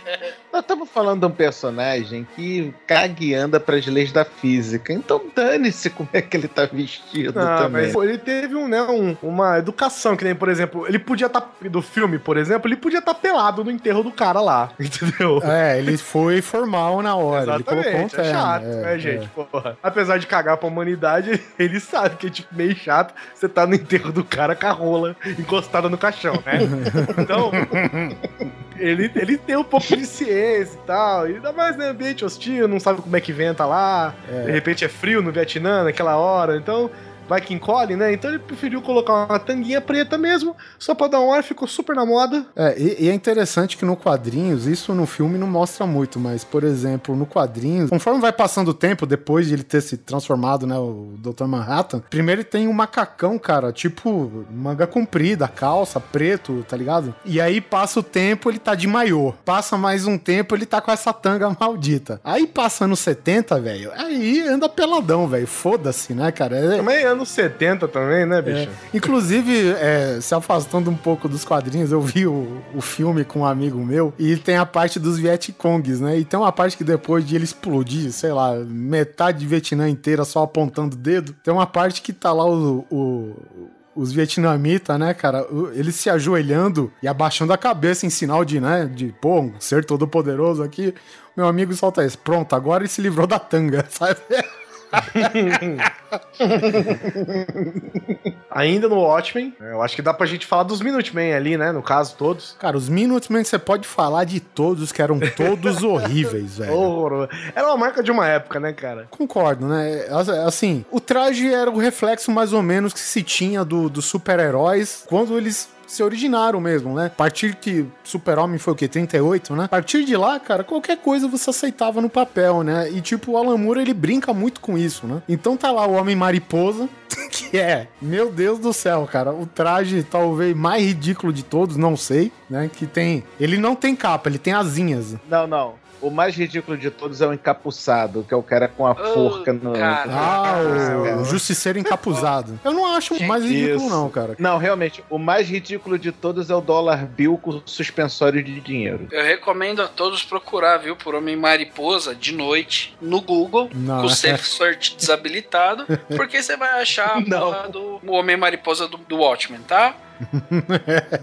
Sempre. Tem a. A Sally, né? Que era. Sa- Sally Sally Júpiter, né? Silk Spectre. Silk Spectre, isso, isso. Sally Júpiter é o nome dela de verdade. É. E a Laura só assumiu o espectral depois. É. Bom, enfim, a gente já tá. Esse o Justiceiro encapuzado, cara, é, imagina, o cara tem um traje roxo, a calça, sei lá, uma cor mais clara, velho. A capa Ele vermelha. é, tipo, ele é tipo um carrasco, né? Isso, e uma forca em volta do pescoço. Não, não é só isso, não. O cinto dele e E a, as pulseiras, as coisas da bota são de corda também. Som de corda, é. Eu, eu não acho tão ruim, não, cara. Acho que a, a proposta dele é assustar. E eu acho que naquela época funcionaria bem, viu? Agora, É. de todos, o, o traje que melhor ganha o troféu cafona é o comediante. Ah, comediante macacão amarelo e foda-se, né, velho? Macacão amarelo com, com. Gola roxa. É, puta que pariu, velho. Bom, o nome já É dizia aí, tudo, né? mas... E é legal, né, que passa o tempo, ele de todos os Watchmen é o cara que tinha a pior roupa e foi o que ficou uma das mais maneiras no futuro, né? É verdade, mas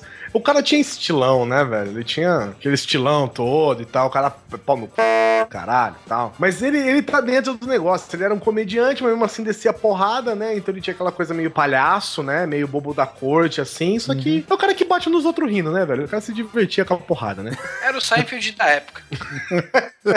Meu Deus do céu. Ainda temos o Coruja, né? Que é ridículo velho e o novo, tem o que dizer, eu acho. Ah, o do quadrinho. É o do quadrinho, velho. filme também. Não, o né? filme, o Coruja O do- novo não. do filme é irado pra caralho, velho. É, o Mas coruja do filme é maneiro, cara. É. Porque, porra, velho, o, o Coruja dos quadrinhos, o, o velho, ele não tinha nada de Coruja, né? Ele simplesmente, sei lá, se autodenominou Coruja, aquela coisa da pretensão que a gente começou no cast. O que é pior? Que é pior? Não é que ele lembra coruja, mas se você ver, a tanguinha dele é de peninhas É de peninha. e, a- e o capuz dele tem duas orelhinhas, tipo orelhinha de coruja, aquele estufinho de cabelo e de pedugem de coruja Cara, no- na você, cabeça, entendeu? você, não tá vendo o do Watchmen filme, não, porque o do quadrinhos não tem nada disso, cara. A, a tanguinha até concordo, mas o capuz dele era tipo um capuz lisão, cara. Não tinha orelhinha, não, cara. É, não, do, do quadrinho tem razão. Do quadrinho é- era capuz puro. Isso, o filme do Zack Snyder, ele sim pôs umas orelhinhas na, naquele meio capacete que ele usa, né? E, e beleza, dá a entender-se, né? Orelhinhas de coruja tal, babau, mas mesmo assim. Não, mas no quadrinho não tem a- aquela coisa meio freira, que as orelhinhas dele descem assim atrás da cabeça? Não, esse do coruja novo. Ah, tá. Esse é o, o Dan Draper. E o Hollis Mason, que é o antigão, no quadrinhos pelo menos é inteiro. O, o negócio das orelhinhas foi só no filme, o que eu acho que fez perfeito sentido. Pros caras meio que, sei lá, arrumar isso no quadrinhos, tá lá, antes de Watchmen, os cara, o cara tem até o coruja móvel, velho. Sabe, o, o velhão? Porque o cara, depois que ele se aposentou da polícia, ele virou mecânico, né? Mexia com carro, funilaria, sei lá. E ele fez um, uma combizinha, cara, com os para-brisas são os dois olhos lá, sabe? Redondinho e tal, cara. Olha só. É, estilo. Tem estilo. Tem estilo, né? Aí que começou a história toda, cara. Cara, eu vou te contar um negócio. É olhar pra esse uniforme do Coruja noturno, né? Que é o Night On, né? O Coruja. Isso. E, porra, é a, é a porra do uniforme do Robin, cara. É a É, a do uniforme porra do uniforme do Robin. Batman. Exatamente, exatamente. Tinha sapatilhinha. O Alamu tava zoando o Robin nessa porra desse desenho, desse Tava, uniforme, certeza. cara. Não, ele pegou todos os estereótipos possíveis imagináveis que existia até então e usou no Watchmen, né, cara? E, e depois veio a evolução do Coruja, né, que assumiu supostamente o manto, deu uma garibada no uniforme e ele parece tipo um ovo de Páscoa com uma cabecinha humana, sabe? Mais ou menos, mais ou menos isso, cara. Mas eu tenho que falar que o filme, além de consertar um pouco o uniforme do Coruja, do Hollis Mason, Coruja do Daniel, cara, eu achei que o Coruja do Daniel, cara, ficou irado no filme, cara. Muito bom, cara. Eu gostei mesmo. Eu É. concordo 100%. É, ficou, ficou o cara do super-herói mesmo, né? Aquela coisa do super-herói velho, super-herói, o clássico, né? Que se costuma ver. Eu achei bacana também. Ainda mais que não é de, de pano, né? De um couro batido, tipo uma armadura de couro É, batido estilo, mesmo. estilo armadura, exatamente. É. E ele É, plana. Não, vamos, vamos resumir. Olha só, vamos resumir essa conversa. É a porra do Batman. É, não, é. Ele era um retrato mais próximo da realidade do Batman. Porque ele era um herdeiro que recebeu uma bolada, né? Só que ele não era tão. Assim, ele era inteligente, né? Mas, digamos. É, bolada, bolada entenda grande quantidade de dinheiro e não uma Isso. esfera na sua força. É, uma roupa clássica. Uh, ele tinha uma roupa legal. É, a capa e as botas. Nada de capa. Mas beleza, vamos pros próximos aqui. Quem que a gente tem agora? Eu vi que você colocou aqui, ó, alguém colocou o Colossus como uma das piores roupas e eu acho, sinceramente, o Colossus foda pra caralho. Eu acho o personagem em si, qualquer outra roupa, cara, mas ele tem um maiozinho vermelho, cara. Ah, mas, Pô, tem- mas ele, ele é russo, não é? Ele é russo, ele tem dois. É o que tem direito. Ele... com ombreiras, diga-se de passagem. Pô, o cara Olha só. O cara é tão russo, o cara é tão russo, mas tão russo, que a fase mais foda dele é quando ele rasgou essa porra desse maiozinho, ficou só com a tanga e o corpo todo de aço. Foda-se o resto. É, então, cara, o, o, o Colossus, cara, ele é o russo com mais sei lá, freio de mão possível, né? Porque ele é todo artista, todo levado pelas emoções. Ele não é o típico russo que a gente conhece, velho. Mas é que ele também foi feito numa época, querido, que os russos ainda não tinham essa fama de russos, porque a gente ainda não ainda tinha cortina de ferro, a gente não conhecia a Rússia, a gente já não sabia a treta que era ser russo, entendeu? É, é possível, né? Bom, um fato que a gente até já comentou rapidamente no início do programa é que a maior prova de que o Demolidor era cego era a falta de coordenação das cores no uniforme original do Demolidor, né? Por favor, alguém descreva esta pérola quadrinística que é o Demolidor uniforme original, cara. Cara, que eu não deu, consigo. deu uma variada, né? Um macacão amarelo com um maiô preto em cima e letras vermelhas, e tem também um amarelo com maiô vermelho e letras pretas. Inverte, né? O criminoso, quando via ele naquela época, não sentia medo, sentia fome. ele associava o Demolidor ao McDonald's. O McDonald's, cara, né?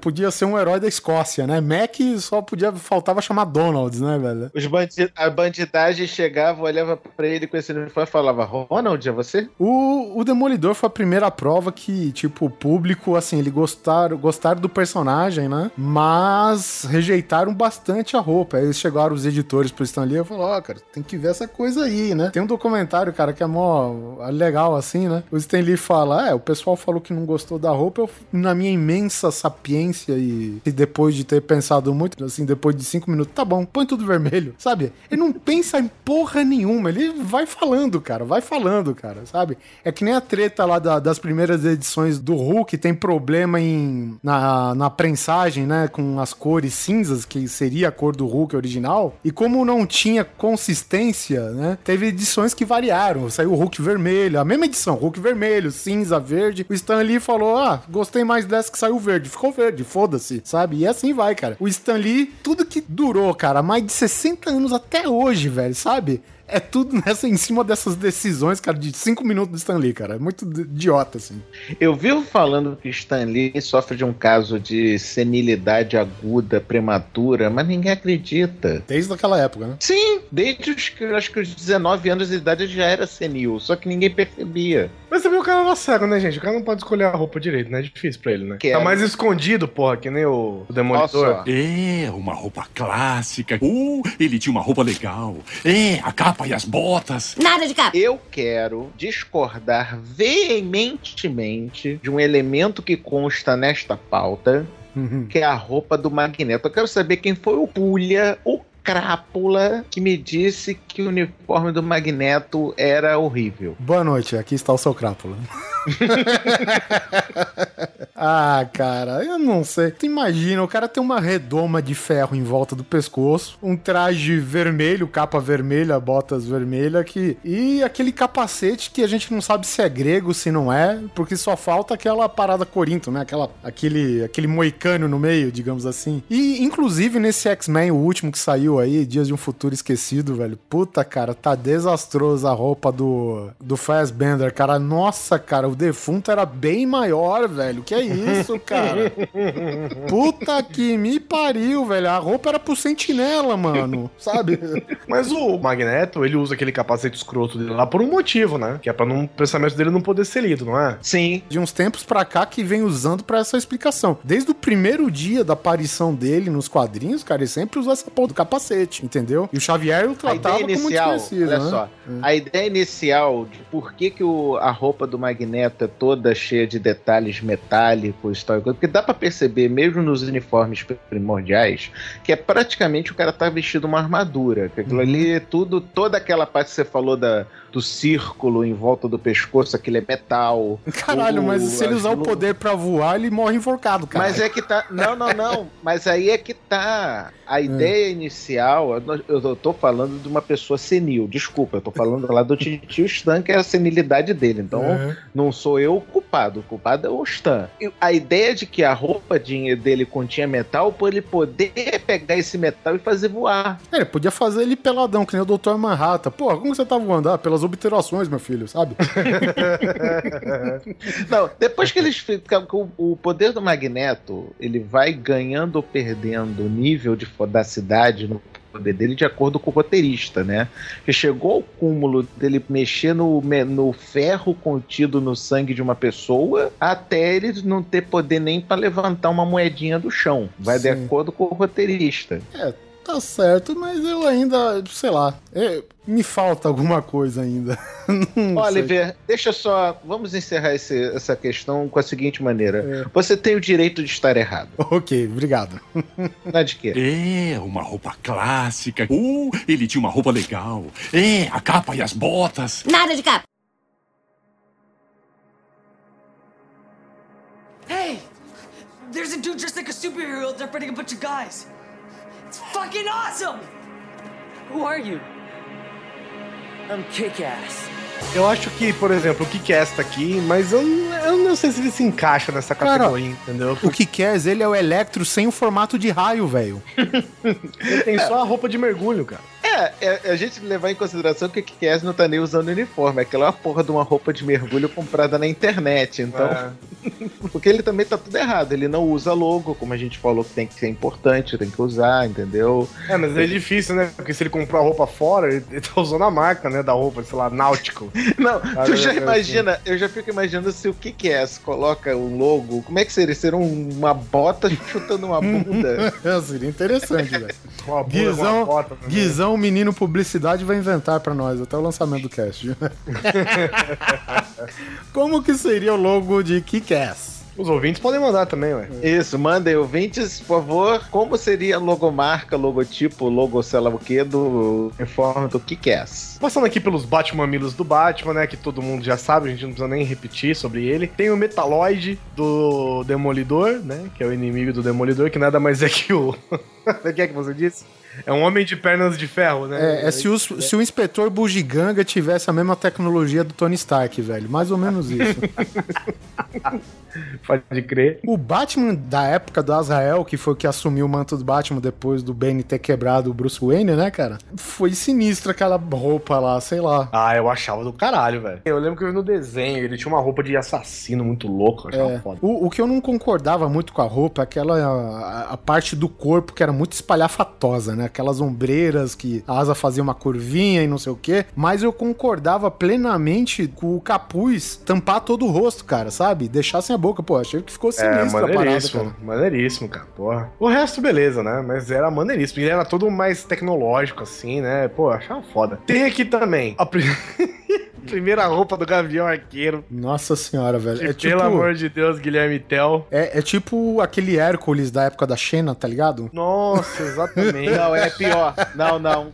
É pior, é pior. É tipo o amigo do Hércules. O amigo do Hércules, exatamente, cara, sabe? E é legal que ele dava pirueta que nem o Hércules também, né, cara? Sim. Imagina o vento que não O bate, Iolaus. ele Tu usava lembra, uma do, Iolau. tu lembra do Iolaus? É o Iolaus, é o amigo do Hércules. Imagina o vento que não bate ali na hora de concentrar. que ele usa uma sainha, né? Me diz uma coisa, ô Alexandre, você que talvez tenha acompanhado, eu larguei faz um bom tempo quadrinhos. Já teve o duelo Gavião Arqueiro contra o Mercenário? Hawkeye contra Bullseye? Já, foi na época agora, foi até ma- mais, ou menos recente, porque teve Vingadores Sombrios, né, que eram os Vingadores do Mal, em que o Gavião Arqueiro do Mal era o mercenário se fantasiando de Gavião Arqueiro, que eram os, aqueles Vingadores controlados pelo Norman Osborn, como o Patriota de Ferro. Puta, foi Lembra longe, que hein? Teve, teve uma época que o Norman Osborn contro- controlava os Vingadores porque ele era o, o chefe de Estado, né? Era o tipo o chefe da- do Estado Maior do- dos Estados Unidos. Aí os Vingadores eram todas versões de vilões se fingindo do herói. Por exemplo, o Homem-Aranha era o Venom, só que um Venom, vamos dizer, menos bombado. Não me pergunte como que eles conseguiram fazer isso, que eu não lembro. O Wolverine era o filho dele, que era o Daken, que era o filho do Wolverine. O Gavião Arqueiro era o mercenário se fingindo de Gavião Arqueiro e por aí vai, cara. Era tudo nessa, nessa faixa de escrotidão. Olha só, hein? É, uma roupa clássica. Uh, ele tinha uma roupa legal. É, a capa e as botas. Nada de capa. Falando em bizarros, temos aqui toda a legião do mal, né? Da Liga da Justiça. Dos super amigos. Dos super amigos, Não, dos lógico. super que amigos. ficam que, coinciden- coincidentemente ou não, eles tinham uma base dentro de um pântano com o formato da cabeça do Darth Vader. Cara, a nave do mal era coisa foda demais, cara. Era uma coisa muito. Cara, eu tinha medo daquela porra, daquele capacete de Darth Vader saindo de dentro do pântano. Era maneiríssimo, velho. Era maneiríssimo. E esse que eu tava num pântano, né? Tipo, tem como ser pi- mais mal que isso, né, cara? Então a gente tinha o quê? Tinha o Lex Luthor com o seu lindo uniforme roxo, né? Que é, cara, é tirado do Comandos em Ação, do desenho do Comandos em Cara, Ação. eu vou fazer uma citação ao querido amigo Daniel HDR, que o- ele diz que esse uniforme do Lex Luthor é com latinhas de Red Bull no cinturão. Porque o cinto, que é, que é uma uma espécie de é, suspensório cruzado no meio da roupa, e aquilo é suspensório, aquilo não é decalque não. O cara podia esticar e fazer. Isso, esse podia. Esse tinha manha. Tinha a porra de umas latas, que sabe-se Deus o que que tinha nessas latas penduradas no suspensório, cara. Era muito sinistro, era muito bizarro, cara. Era muito... Tinha o Lex Luthor, tinha uma roupa parecida também, que era do Brainiac, né? Ele tinha uma roupa. Não, o Brainiac tinha a pior disfarçatez em uniforme de vilão, que era ele ter aquela cuequinha do super-homem sem a calça. Era pernão de fora. Ele gostava de nadar. É, era pernão de fora, com aquele. Engraçado, ele tá usando o- a roupa de cima com até o pulso de roupa, né? Aquele manga longa até o pulso, e sem calça. Só é, tipo, cuequinha. é, tipo o Pato Donald. Por aí, por aí. Quem mais que a gente tinha? O Espantalho, que é o espantalho da Alice no País das Maravilhas, né? Sem tirar nem pôr, praticamente. É, o espantalho do Batman, né? O espantalho do daquele mágico de Oz. Isso. Ah. É, Alice no País das Maravilhas, na viagem. É. Tinha uma aqui que vestida de Chitara, que eu não sei É a é. Chita. A Chita. Chita. O Sinestro com esse bigodinho de garçom de botequim. Não, tinha ator dos anos 50, né, velho? Por aí, por aí. É tipo Sam Davis. Sam Davis, Sam Davis Jr. Isso, exatamente. Isso, isso, isso. O bizarro número um, com a sua cara quadrada, porque se o super-homem tinha um queixo quadrado, o bizarro era todo quadrado, né? Era todo. É, cheio de arestas. poligonal. pedra, né? Era tipo Poligonal. de pedra, né? Isso. Poligonal, exatamente. O homem brinquedo, que é essa coisa parecendo um bufão. Que podia ser um Coringa, né? Também. É, mas só não era o Coringa porque era o homem brinquedo. Ele era inimigo do super-homem. E, e- e há um Coringa sempre, né? Sempre tem Sim. o Coringa. Ah, o, o Homem Brinquedo, ele é inimigo do Super-Homem, mas ele é amigo da Lois Lane. É? Entendeu? Ficava todo agitadinho do lado da Lois Lane. É, vibrava, ele tremia, Tremia muito todo. perto dela. É. Uhum. Tem essa troglodita louca aqui. Que é a giganta, que tinha o chefe Apache, que era o, ca- o índio que ficava gigante. Então tinha a giganta, que era a mulher que ficava gigante também. O que, que acontecia nas versões que, por exemplo, tinha uma versão que não tinha o chefe Apache? Ela não era inimiga? Ela era inimiga da Mulher Maravilha. Ah, tá. Ela e a Chita, porque que a Mulher Maravilha, heroína feminina, tem que ter inimigas femininas, né? Ora, ora bola. Sex- Mas- Sexismo pra quê, né? Ela cansou de ser malvada. Ela só tirou a, ca- a cabeça e fez uma tanga, né? Nada, foi quando ela entrou pro Thundercats. Aí virou Chitara. Aí ela mudou de nome por causa da numerologia, né? Aí virou Né? Ele não favorecia ela. Aí seguindo aqui neste. Se ela fosse panteão- negra, seria Xaníqua, né? Uma coisa Por assim. aí. Por aí. Aí, seguindo esse panteão das bizarrices, temos o Gorila Grodd, temos também o Que Charada. é um gorila, né? Que é um gorila, beleza, né? O Gorila Grodd, ele é um cientista do, da cidade dos gorilas, que é uma cidade escondida no meio da selva africana, por meio de uma cúpula invisível, que lá os gorilas são inteligentes, são o tipo planeta dos macacos. Pra piorar, ele é do mal e tem poderes telepáticos. Caralho, um gorila com poderes telepáticos. Beleza, né? Esse sim pode ser de grande influência na campanha Somos Todos Macacos, né, velho? Com certeza. Aí nós temos o Charada. O O Charada, Charada o Charada é tá pela zoeira, né, velho? O Jarada Cara, é ridículo, velho. Ridículo, velho. Puta que pariu. O Charada tá aí porque ele tinha que cobrir a cota de inimigos do Batman. Tava faltando inimigos do Batman nessa brincadeira. Bota o Charada, né? Mas o Charada hoje em dia ele é estilosíssimo. Um blazerzinho verde, uma calça roxa. O cara tá, ó. Meu amigo, ô Susi, depois de você tá 70, 80 anos escrevendo quadrinhos, tem que ter, sabe, angariado um mínimo de bom senso, né, velho? É, isso sem passar pelo Jim Carrey, né? Ah, meu Deus do céu, cara. Não vamos esquecer o Jim Carrey nessa equação aí. Com certeza. Depois nós temos o Capitão Frio, inimigo do Flash. Temos Que também é o Iceman do Mega Man, assim como Por é o aí, exatamente. Porra, aqui é a cara do Iceman do, do jogo do Mega Man, né? Ah. Pelo amor de Peraí, Deus. esse Capitão O- Frio aqui da, da inimigo da Liga da Justiça não é o mesmo Mr. Freeze do Batman, não, né? Não, não, esse Ah, é inimigo do Flash. Ele Só, único, só pra tu ver a, a safadeza, ele não tem poder nenhum. A arma dele é que, tem- é que é poderosa. Ele tem um raio congelante. É, É o único frígido. poder dele. Eu achei que ele ia fazer aquela sacanagem do Sub-Zero de fazer o gelinho no chão e o Flash passar, velho. Mas a ideia é essa, só que ele usa uma pistola pra fazer isso. É o Ah, Capitão Frio porque ele não demonstra sentimentos. é, esse seria a versão do Nolan, né? Aí nós temos, na minha opinião, o mais injustiçado desses personagens, que é o Solomon Grundy. Ah, que mas é ele é o... injustiçado aí, porque no jogo do Batman ele é foda pra caralho. No jogo do É. Batman ele é foda pra caralho. E depois no filme, da, no desenho da Liga da Justiça, eles melhoraram o personagem mil por cento. Transformaram ele num Hulk, né? Num Hulk zumbi. Né? Isso. Pelo amor de Deus. É, aí fica legal. Aí né? depois nós temos o Manta Negra. Cara, ele é uma, ele é uma formiga, velho, submarina. Mas se você Não, colocar uma não. bota na cabeça, virou o que é original lá. É, é justamente o que, que é. Pô, Ele o capacete dele tá formado uma bunda, velho.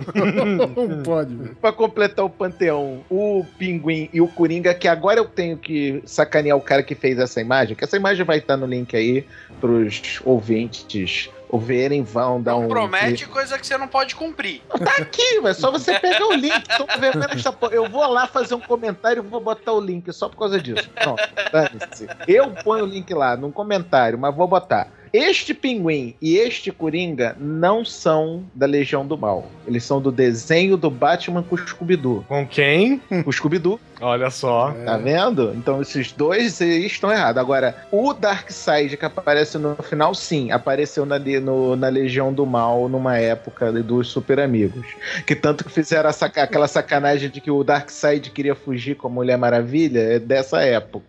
O Darkseid é tipo o apocalipse do, da DC, né, cara? Ao contrário. Ele é muito É, ridículo. ele, o Darkseid é o Thanos da Thanos, DC, o. Thanos, É, isso, ou é. Thanos é o Da Darkseid da Marvel. Ele é É, ridículo, né, cara? Essa roupinha dele que parece uma bala de chumbo. Ah, cara, eu, É eu acho que com o tempo o visual dele ficou da hora do Darkseid, cara. Não, mas não a Sim. roupa, cara. Ficou da hora o Darkseid, entendeu? Uhum. Ele ficou da hora. Que eles resolveram deixar de fazer o cara ser daqui, é, simplesmente. É, que é essa cor ridícula que ele tem, roxa, né? E que resolveram colocar uma, uns detalhes nele, umas dobras, uns negócios pra fazer ele meio de pedra, né? Ele parece um pouco pedra, assim, né? apesar de não ser, né? É, pros ouvintes, só, só voltando um pouquinho atrás, pros ouvintes não se confundirem, né? Porque tanto o desenho co- do, do Batman da, daquela época como o desenho do Scooby-Doo, os dois eram da Hanna-Barbera, né? Então, Uhum. por isso que teve esse crossover, então. Então, é só pra explicar, não é coisa do mesmo universo, não. Mas teve esse crossover. Isso me lembra muito. Eu, era criança, eu tava lá no Uruguai. Aí, enchendo um saco pra minha mãe, ah, me dá dinheiro pra eu comprar um quadrinhos lá em espanhol, né? Não sei o quê. Eu comprei uma edição do Transformers, os quadrinhos, em espanhol, que tem participação do Homem-Aranha com uniforme negro, cara. Se liga.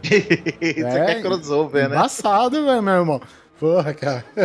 É, uma roupa clássica. Uh, ele tinha uma roupa legal. É, a capa e as botas. Nada de capa.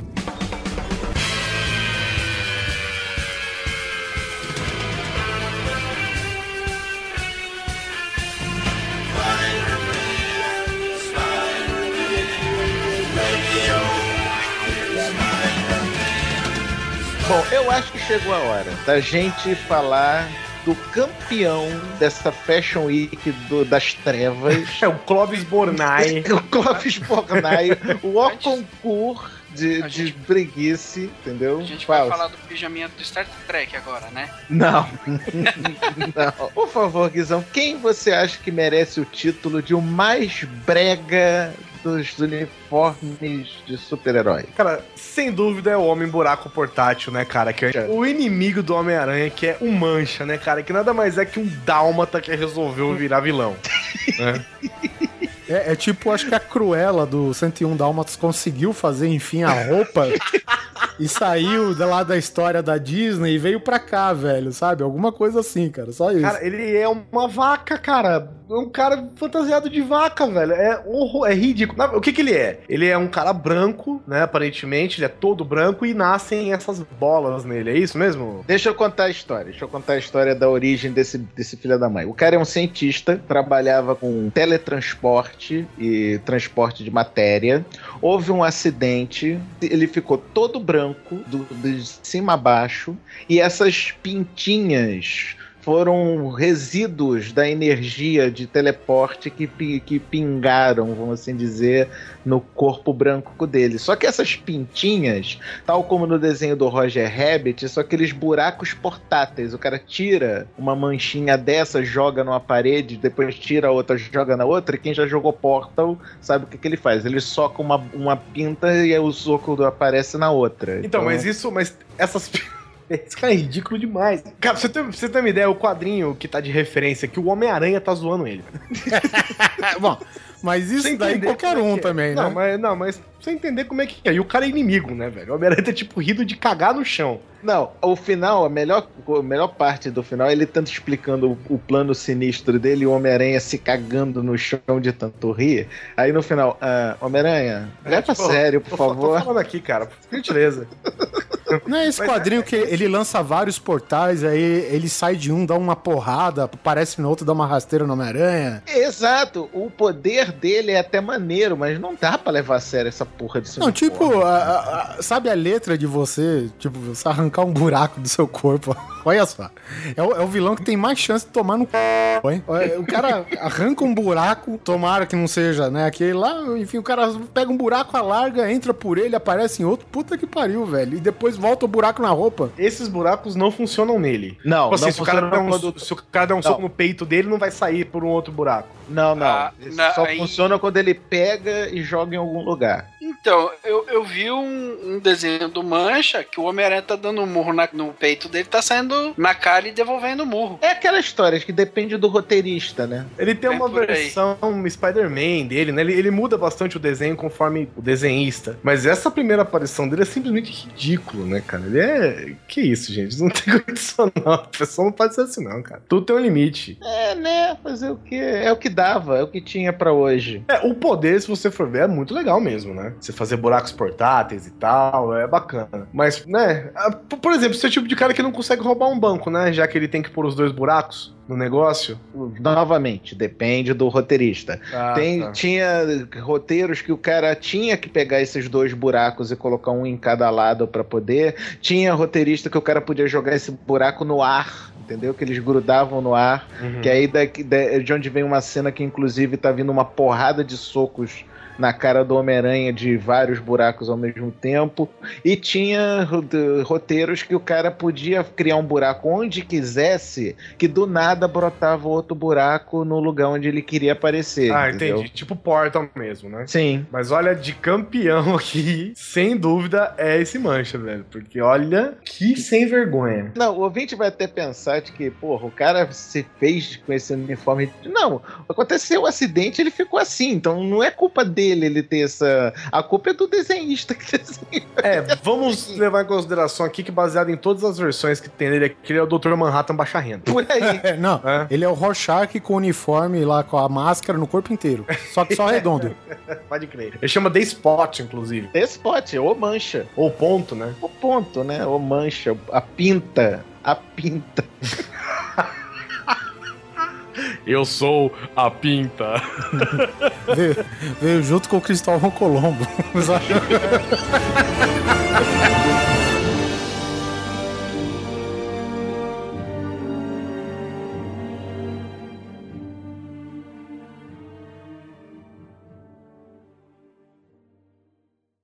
É, uma roupa clássica. Uh, ele tinha uma roupa legal. É, a capa e as botas. Nada de capa.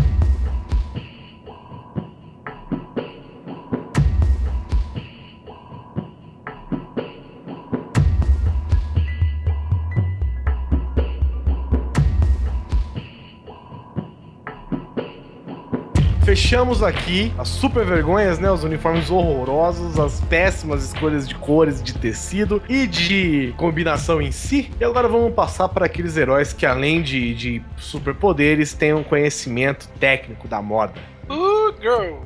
Eu começo com o Rorschach, cara. Rorschach é maneiro, é um uniforme maneiro, porque... Eu- principalmente pra mim, principalmente o do filme, cara, porque você colocar aquele capuz branco e as, as manchas de Rorschach ficarem mexendo na sua cara. É, principalmente aquilo do filme não, porque é chupinhado, copiado, escarrado do quadrinhos, né, cara? Não, não tem adaptação, é igual. Mas no acabou. quadrinho você não vê esse movimento. Ah, né? não, é não, mas eles dão a ideia que, que, que as manchas mudam, né?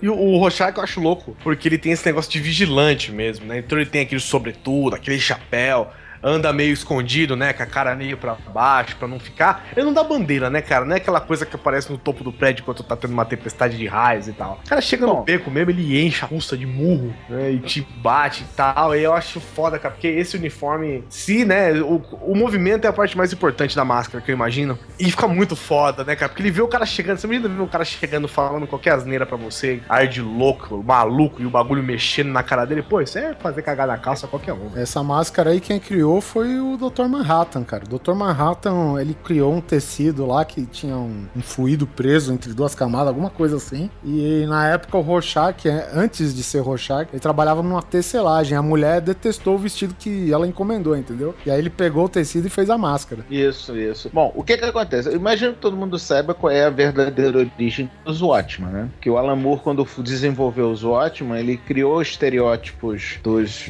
dos super-heróis, mas baseados em heróis que existiam. Sim, na- da Cartoon com- Comics. Exatamente. E o Rorschach nada mais é do que o Questão. Uhum, é isso mesmo, não tem rosto. Exatamente. O questão até, eu acho até mais sinistro até, né? Porque, pô, não tem rosto mesmo, é um borrão. O desenho da Liga da Justiça é mó paranoico do caramba, maníaco de achar que tudo é conspiração, entendeu? Agora essa Ju... A Júpiter, mano. A Júpiter é a Sailor Júpiter Não. da Sailor Moon, todo mundo sabe. Ok, apagando. É. Essa Júpiter, no caso, é a Silk Spectre? ah, exatamente, é espectral, cara. Ah. É porque, meu, assim, não vou dizer, né, que o vestido é muito lindo, né, coisa do tipo, que é funcional, mas a gente sabe que ninguém lembra a Júpiter ou pela moda ou pela ação, né, mas sim por suas belas curvas, né, cara. Diga-se de passagem, pra quem não lembra, Watchmen é um quadrinho adulto, Bota adulto nisso. bota adulto nisso, bota adulto um dentro do outro nisso, inclusive. bota adulto, tira adulto, bota adulto. E, ah, mas eu acho bacana, assim, o efeito, mesmo porque eu acho que até foi mais ressaltado até na, na palheta de cores do filme, né? Porque é uma parada amarela e preta e é mais ou menos ela acompanha com o background do filme todo, né? É, e apesar do filme ser mais apagadinho, né? Mais escuro, assim. É, e amarelo e preto, cara, é o motivo do filme inteiro, né? Se você for ver o logotipo do filme, o emblema do, do comediante que é amarelo, né? O, o bottom lá e tudo isso, né? Então, quer dizer, ela combina com o quadro geral, né? Da história toda. Eu acho isso bem bacana. Já que a gente tá em Júpiter, eu, quero deixar um adendo que a, todas as Sailor Moon são uniformezinho bonitinho, viu? Somente na versão nova. pô. Nem sabia botaram... tinha nova. Tem, tem, eles bo- bo- deram umas pichadas nas pernas da cara. Nossa, mas o que, que é perna de pau, então? Já era grande, né, cara? Caralho, velho. É, uma roupa clássica. Uh, ele tinha uma roupa legal. É, a capa e as botas. Nada de capa.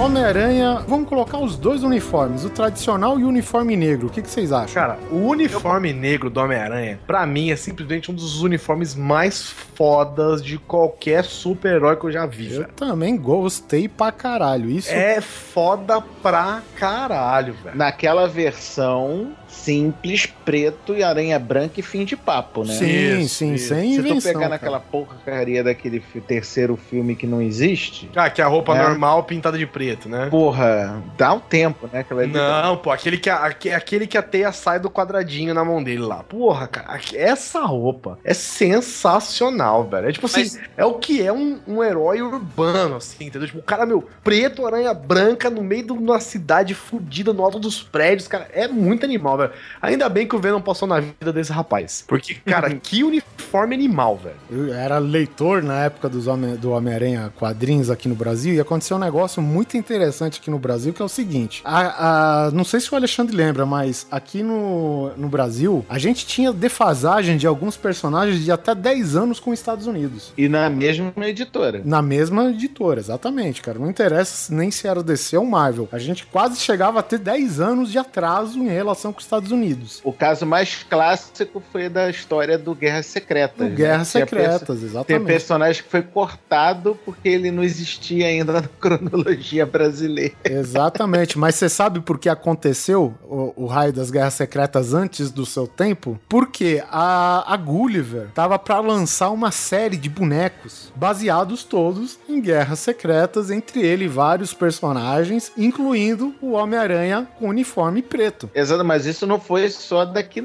Essa brincadeira, a Guerra Secreta virar bonequinho, já era dos Estados Unidos também. Só que nos Estados Unidos fazia sentido, porque a série tinha acontecido. Aqui no Brasil, não. Aqui ia demorar mais 6, 7 anos pra Guerra Secreta sair, velho. Acho que menos até, né? Eles, eles fizeram algumas manobras editoriais que eles aceleraram esse tempo até a gente chegar hoje em dia, que é quase simultâneo o lançamento, né? É simultâneo, né? Com chegada da tecnologia nova, internet, bababá, hoje é simultâneo. Mas naquela época, cara, a Gulliver tava pra lançar os bonecos. Como que a gente vai lançar os bonecos em um país em que ninguém sabe o que, aconteceu com o Homem-Aranha pra ele estar com o uniforme preto? Aí lançou-se, ignorando todos os atrasos, a minissérie Guerras Secretas, limando alguns personagens, como o Alexandre bem disse, e justamente o Homem-Aranha tava lá, né? Passou Guerras Secretas, vamos lançar os bonecos no Brasil, foda-se, sabe? E foi isso que aconteceu, cara. Foi bem interessante e marcante, porque eu lembro comprava a edição do Homem-Aranha e Homem-Aranha e Homem-Aranha, eu falei, cara, quando que as coisas da Guerras Secretas vai surtir efeito na série periódica de quadrinhos de todos os personagens, né, cara? Então foi foda, né? Porque foi na Guerras Secretas que o, o Coisa ficou afastado, a Mulher Hulk assumiu o lugar do Coisa, o Homem-Aranha ficou com o uniforme preto, aconteceu uma porrada de coisa, entendeu? Então, e pra explicar isso aqui no Brasil, meu amigo, como que você vai explicar Mulher Hulk com o uniforme do Quarteto Fantástico, né? Não tem como, velho.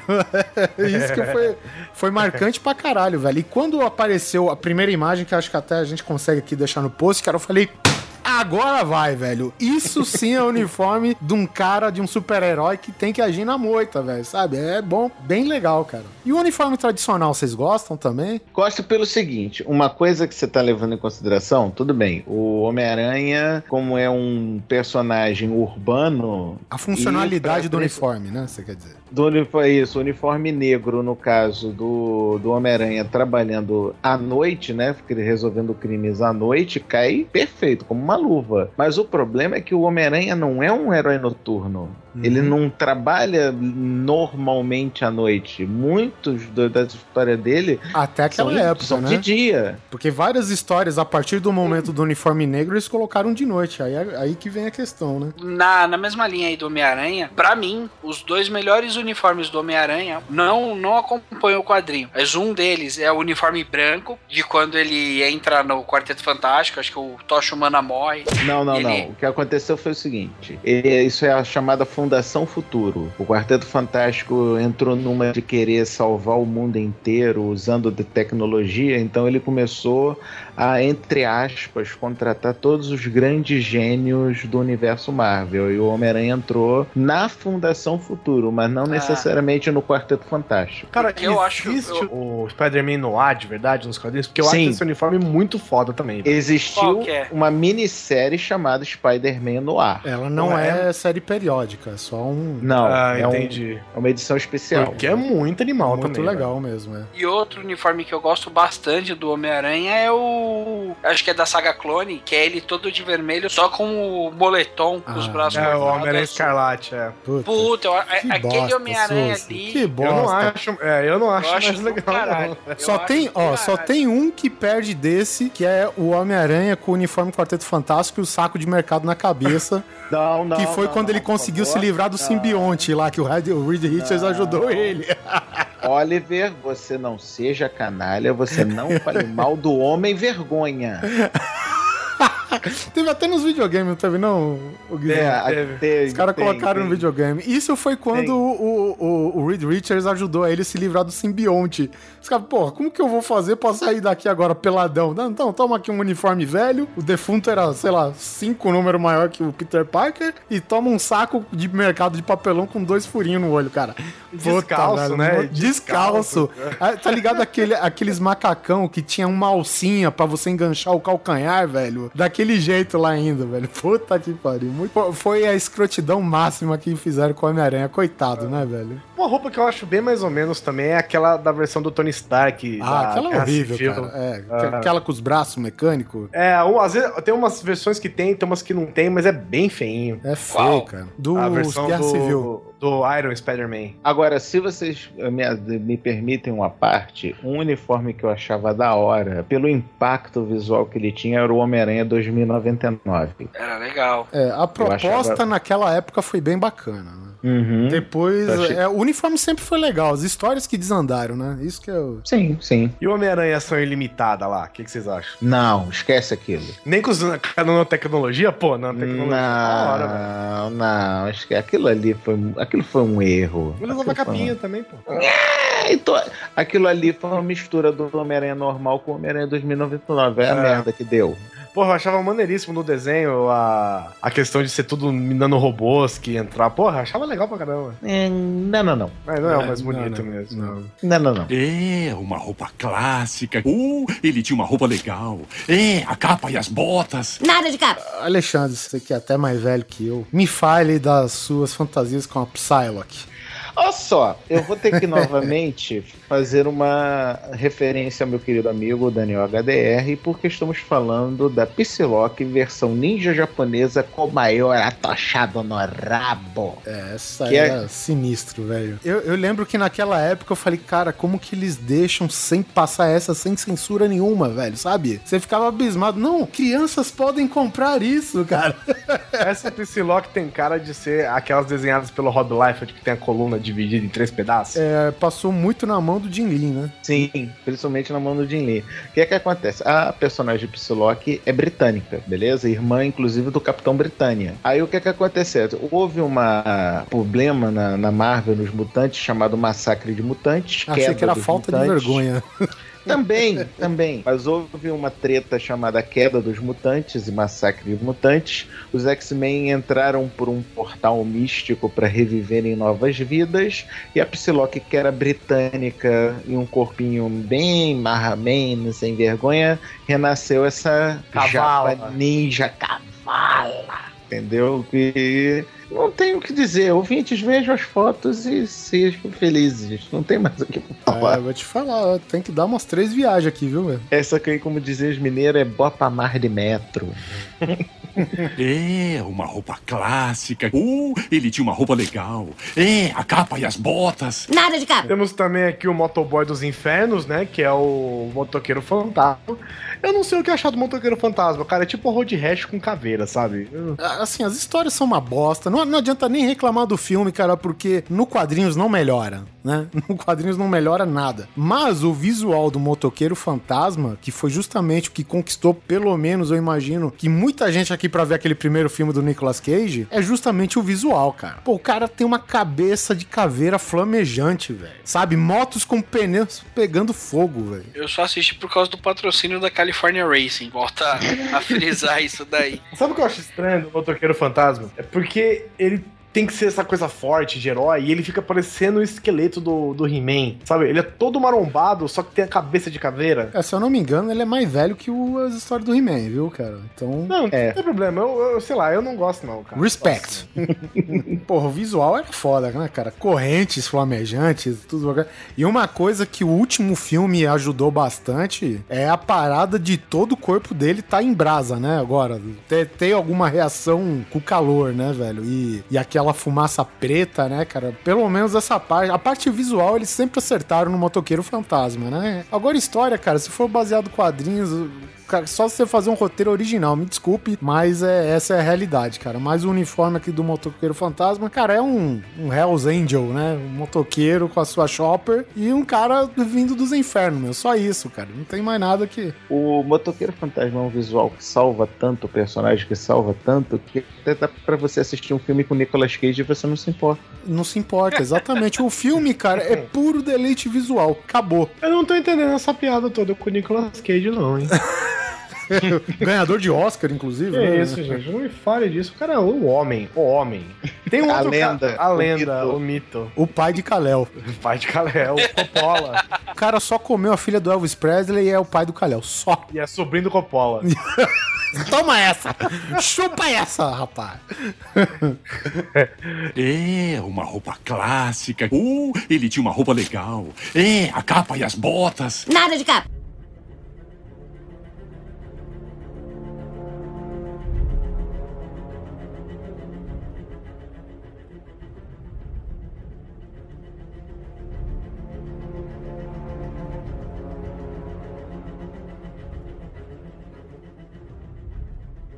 Tem aqui o Batman do Dark Knight, né? Que é aquela roupa azul com, com cinza ainda, com a bola preta com cinta amarela e tal. Acho legal, até porque eu, eu não sei o que acontece com o Bruce Wayne, que ele é um, virou um troglodita, né? Depois de velho, virou o, o- o mutante absurdo, de grande, de forte, mas, cara, não adianta, porque pra mim não há roupa, não há caracterização melhor do que o Bruce Wayne de bigode, velho. Cara, ele de bigode é muito. Eu, inclusive, acho que o Batman devia estar de bigode, velho. É muito foda esse bigode do Bruce Wayne, cara. A hora que ele conversa no, no quadrinho, né, do Dark Isso. Knight, ele tá conversando com o comissário Gordon. E os dois estão velhaco, e os dois estão absurdamente bombados, velho. O que que tá acontecendo com esses velhos, Ué, cara? cara, Stallone, Schwarzenegger, tu vai vendo aí o que tá acontecendo. Van É. Damme. Eles são dessa Reposição era. né? hormonal isso daí. Olha lá, falando É, com quem manja, hormonal. né? Pro- procura Dr. Life na internet pra você ver. E, e é incrível, cara, que parece que tu tá lendo Cavaleiros das Trevas, que é uma história, em termos de quadrinhos, ela é relativamente longa, né? E vai chegando no final, cara, parece que o Frank Miller tá cagando e andando. Ele vai simplificando o traço, vai resumindo, e cada vez mais o Batman fica maior e mais quadrado, cara, sabe? Ele é, É ele é, foda, ele tem cara. arestas, velho. É absurdamente grande, cara. Mas, inclusive, eu acho esse. esse assim, eu, eu não sou um leitor assíduo de quadrinhos e tal, mas eu acho que eu tô no consenso de dizer que o Batman Cavaleiro das Trevas do Frank Miller é um dos quadrinhos mais fodas que já fizeram, né? Do Batman, É. provavelmente. Um. Um É, o primeiro, o primeiro, claro. E, meu, eu acho foda. Agora, eu acho o uniforme foda, as explicações que ele dá pro uniforme ser ridículo do jeito que é. Eu acho foda demais. Só que, cara, Bruce Wayne de bigode é muito mais animal, velho. Então ele deveria simplesmente pôr a roupa por cima do bigode. Cara, você põe um bigode no Batman, ele vira um morcego, né?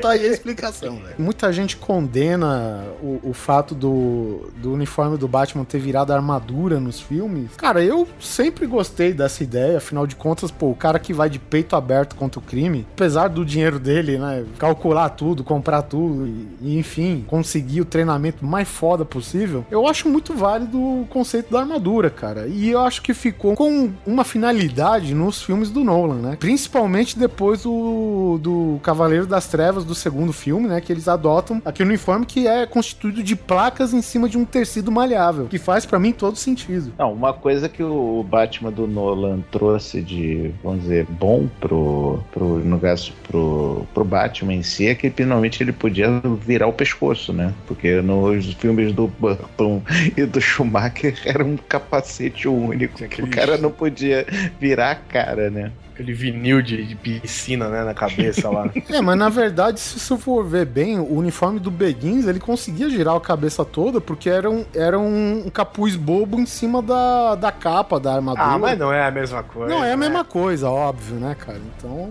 É, ficou mais fofinho depois, mano. é fofinho, não, pelo amor de Deus. É, uma roupa clássica. Uh, ele tinha uma roupa legal. É, a capa e as botas. Nada de capa. E aqui, ó, quero fechar essa edição do nosso Super Hero Fashion Week com. é, não preciso nem dizer, né, cara? Com o uniforme mais legal de todos, que é do Tony Stark, né, cara? É, Nossa. deixa bem claro do primeiro filme. É, do porque primeiro eu filme. odeio, eu odeio com todas as letras da palavra ódio aquela porra do Mark 42 do terceiro filme. É a armadura mais escrota que já botaram no cinema. Cara, a armadura é bege, 42. mano. A armadura é bege. É, Quem em sã armadura é mais- consciência? Gente, a armadura é ostentação, é mais ouro do que vermelho, Ah, pá. cara, não, não, não, não. É, eu tenho que é, Não é feia mesmo pra caralho, vai, cara. Eu, Assim, eu acho foda a primeira, no filme, né? Eu acho foda a primeira, eu acho foda aquela que ele tira da maleta. A da maleta é maneira. Sensacional. Sensacional, Ela é- cara. Ela é mais frágil, mais fraco e tal. Mas eu acho sensacional. E aquela do Vingadores que vem num, num foguete atrás dele lá. Também eu acho animal. Essa, essa marca aí é tão merda que ela não é só protótipo, como no filme. Vou mandar um spoiler aqui, tem aquela hora, né, Sus? Que ele tá procurando, chamando a armadura onde ele tá preso e a armadura não consegue quebrar uma porra de uma porta de madeira É, cara. de um galpão, velho. E tipo, no- nos Vingadores, as pulseirinhas chamam o uniforme dele, ou a armadura, e a porra quebra o que for, velho. Quebra viga, vidro, foda-se. E vai atrás dele. Chega na hora naquele armazenzinho, naquele galpãozinho do molequinho, que era duas portas empenadas com cadeado e correntes no meio. A porra da, da armadura não consegue sair, cara? Que isso, Que porra, história não é essa? consegue quebrar nem vidro, não consegue. Vira maçaneta, pelo menos, né? Afinal de contas, tem inteligência artificial em cada pedaço da armadura. Pô, eu fiquei meio chateado, velho. Que a Mark 42 é uma das que eu gosto pra caralho. Nossa, isso diz muito da pessoa, né? Você gostou porque você comprou aquele, aquela caixa do Iron Man que vem com 145 mil peças de armadura, que é da Mark 42. É por isso que você tá chateado. Não, mas, cara, eu gosto da armadura. Eu não tô dizendo das funcionalidades dela, mas eu acho que ela é uma armadura bonita. Independente das cores. A- Eu acho o capacete mais legal, ombro. Mas aí, se você começar a pegar peito, abdômen, aí com certeza as outras são mais bonitas. Pra um busto, vamos dizer assim, pra um item colecionável, que é um busto, eu sou muito mais a Mark 42. Agora, se é pra você ter o, o- o action figure completo, eu sou mais a o Patriota de Ferro ou o Armachê. Ah, o Patriota de Ferro do filme é foda. É sensacional, cara. É muito legal. Uma armadura que eu gosto, que eu sou apaixonado, é a do Seiya. Aquele teu capacete. Na primeira.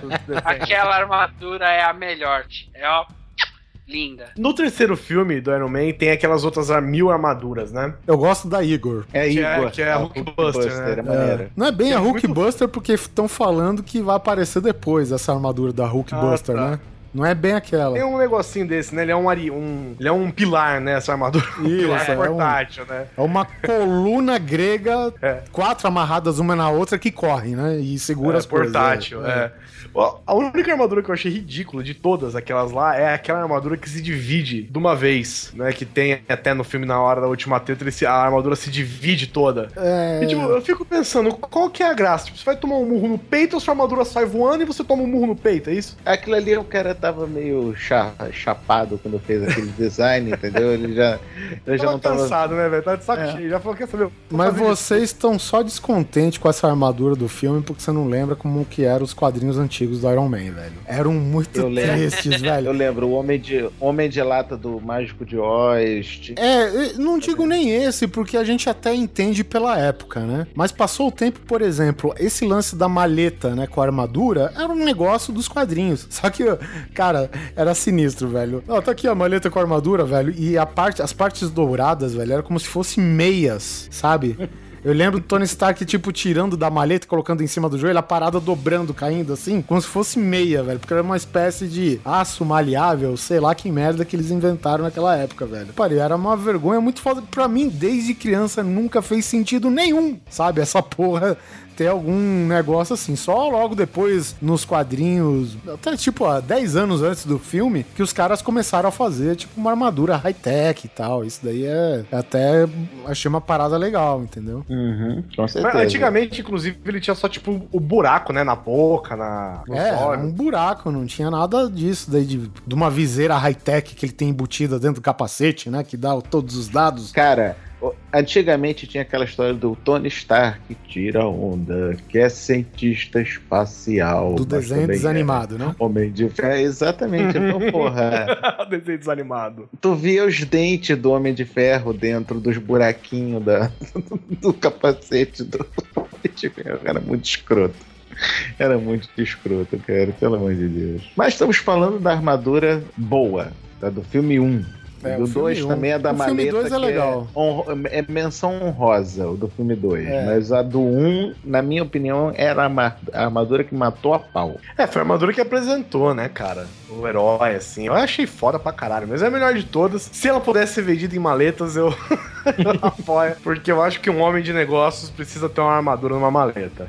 Ainda mais aqui no Rio de Janeiro, né? Que o pessoal Hum. precisa blindar os carros, blinda a maleta também, né? É, uma roupa clássica. Uh, ele tinha uma roupa legal. É, a capa e as botas. Nada de capa. Apagando a luz da nossa passarela de heróis aqui, quero agradecer a participação do Alexandre, o Nerdmaster. Muito obrigado. Tem nome de vilão, viu? Não, não, eu. Uma Nerdmaster. coisa, olha só, uma coisa engraçada sobre o Nerdmaster, sobre o meu apelido, é que eu criei para ser um super-herói. Aquele bonequinho que tem no, no logotipo do Paranerd é o, o super-herói que eu criei quando eu era muito moleque. Criei eu e meu irmão uma dupla de, de super-heróis. Aí a gente usava os apelidos nossos para isso e o meu era o Nerdmaster. Então, não, eu não sou vilão, eu sou herói. Desculpa. Sempre. E para vocês, queridos ouvintes do Grande Coisa, que apesar da propaganda dizer que não é lá, eu acho que sim, é uma grande coisa este podcast.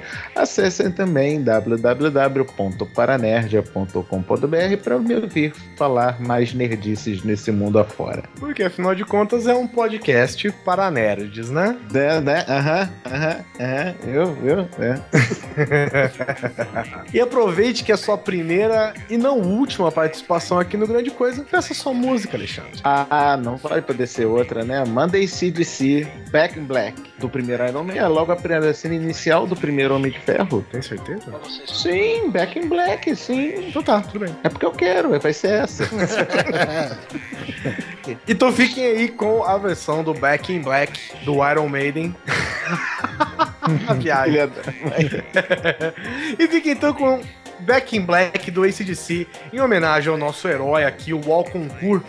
Né, da, da elegância em forma de super-herói, que é o Tony Stark, o Iron Man do filme.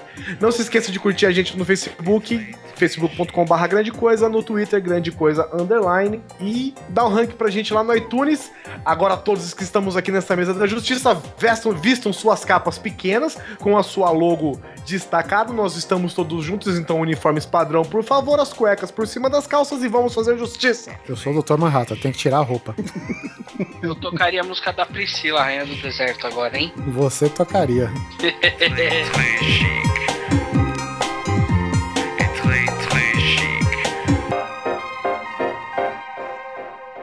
C'est pas mal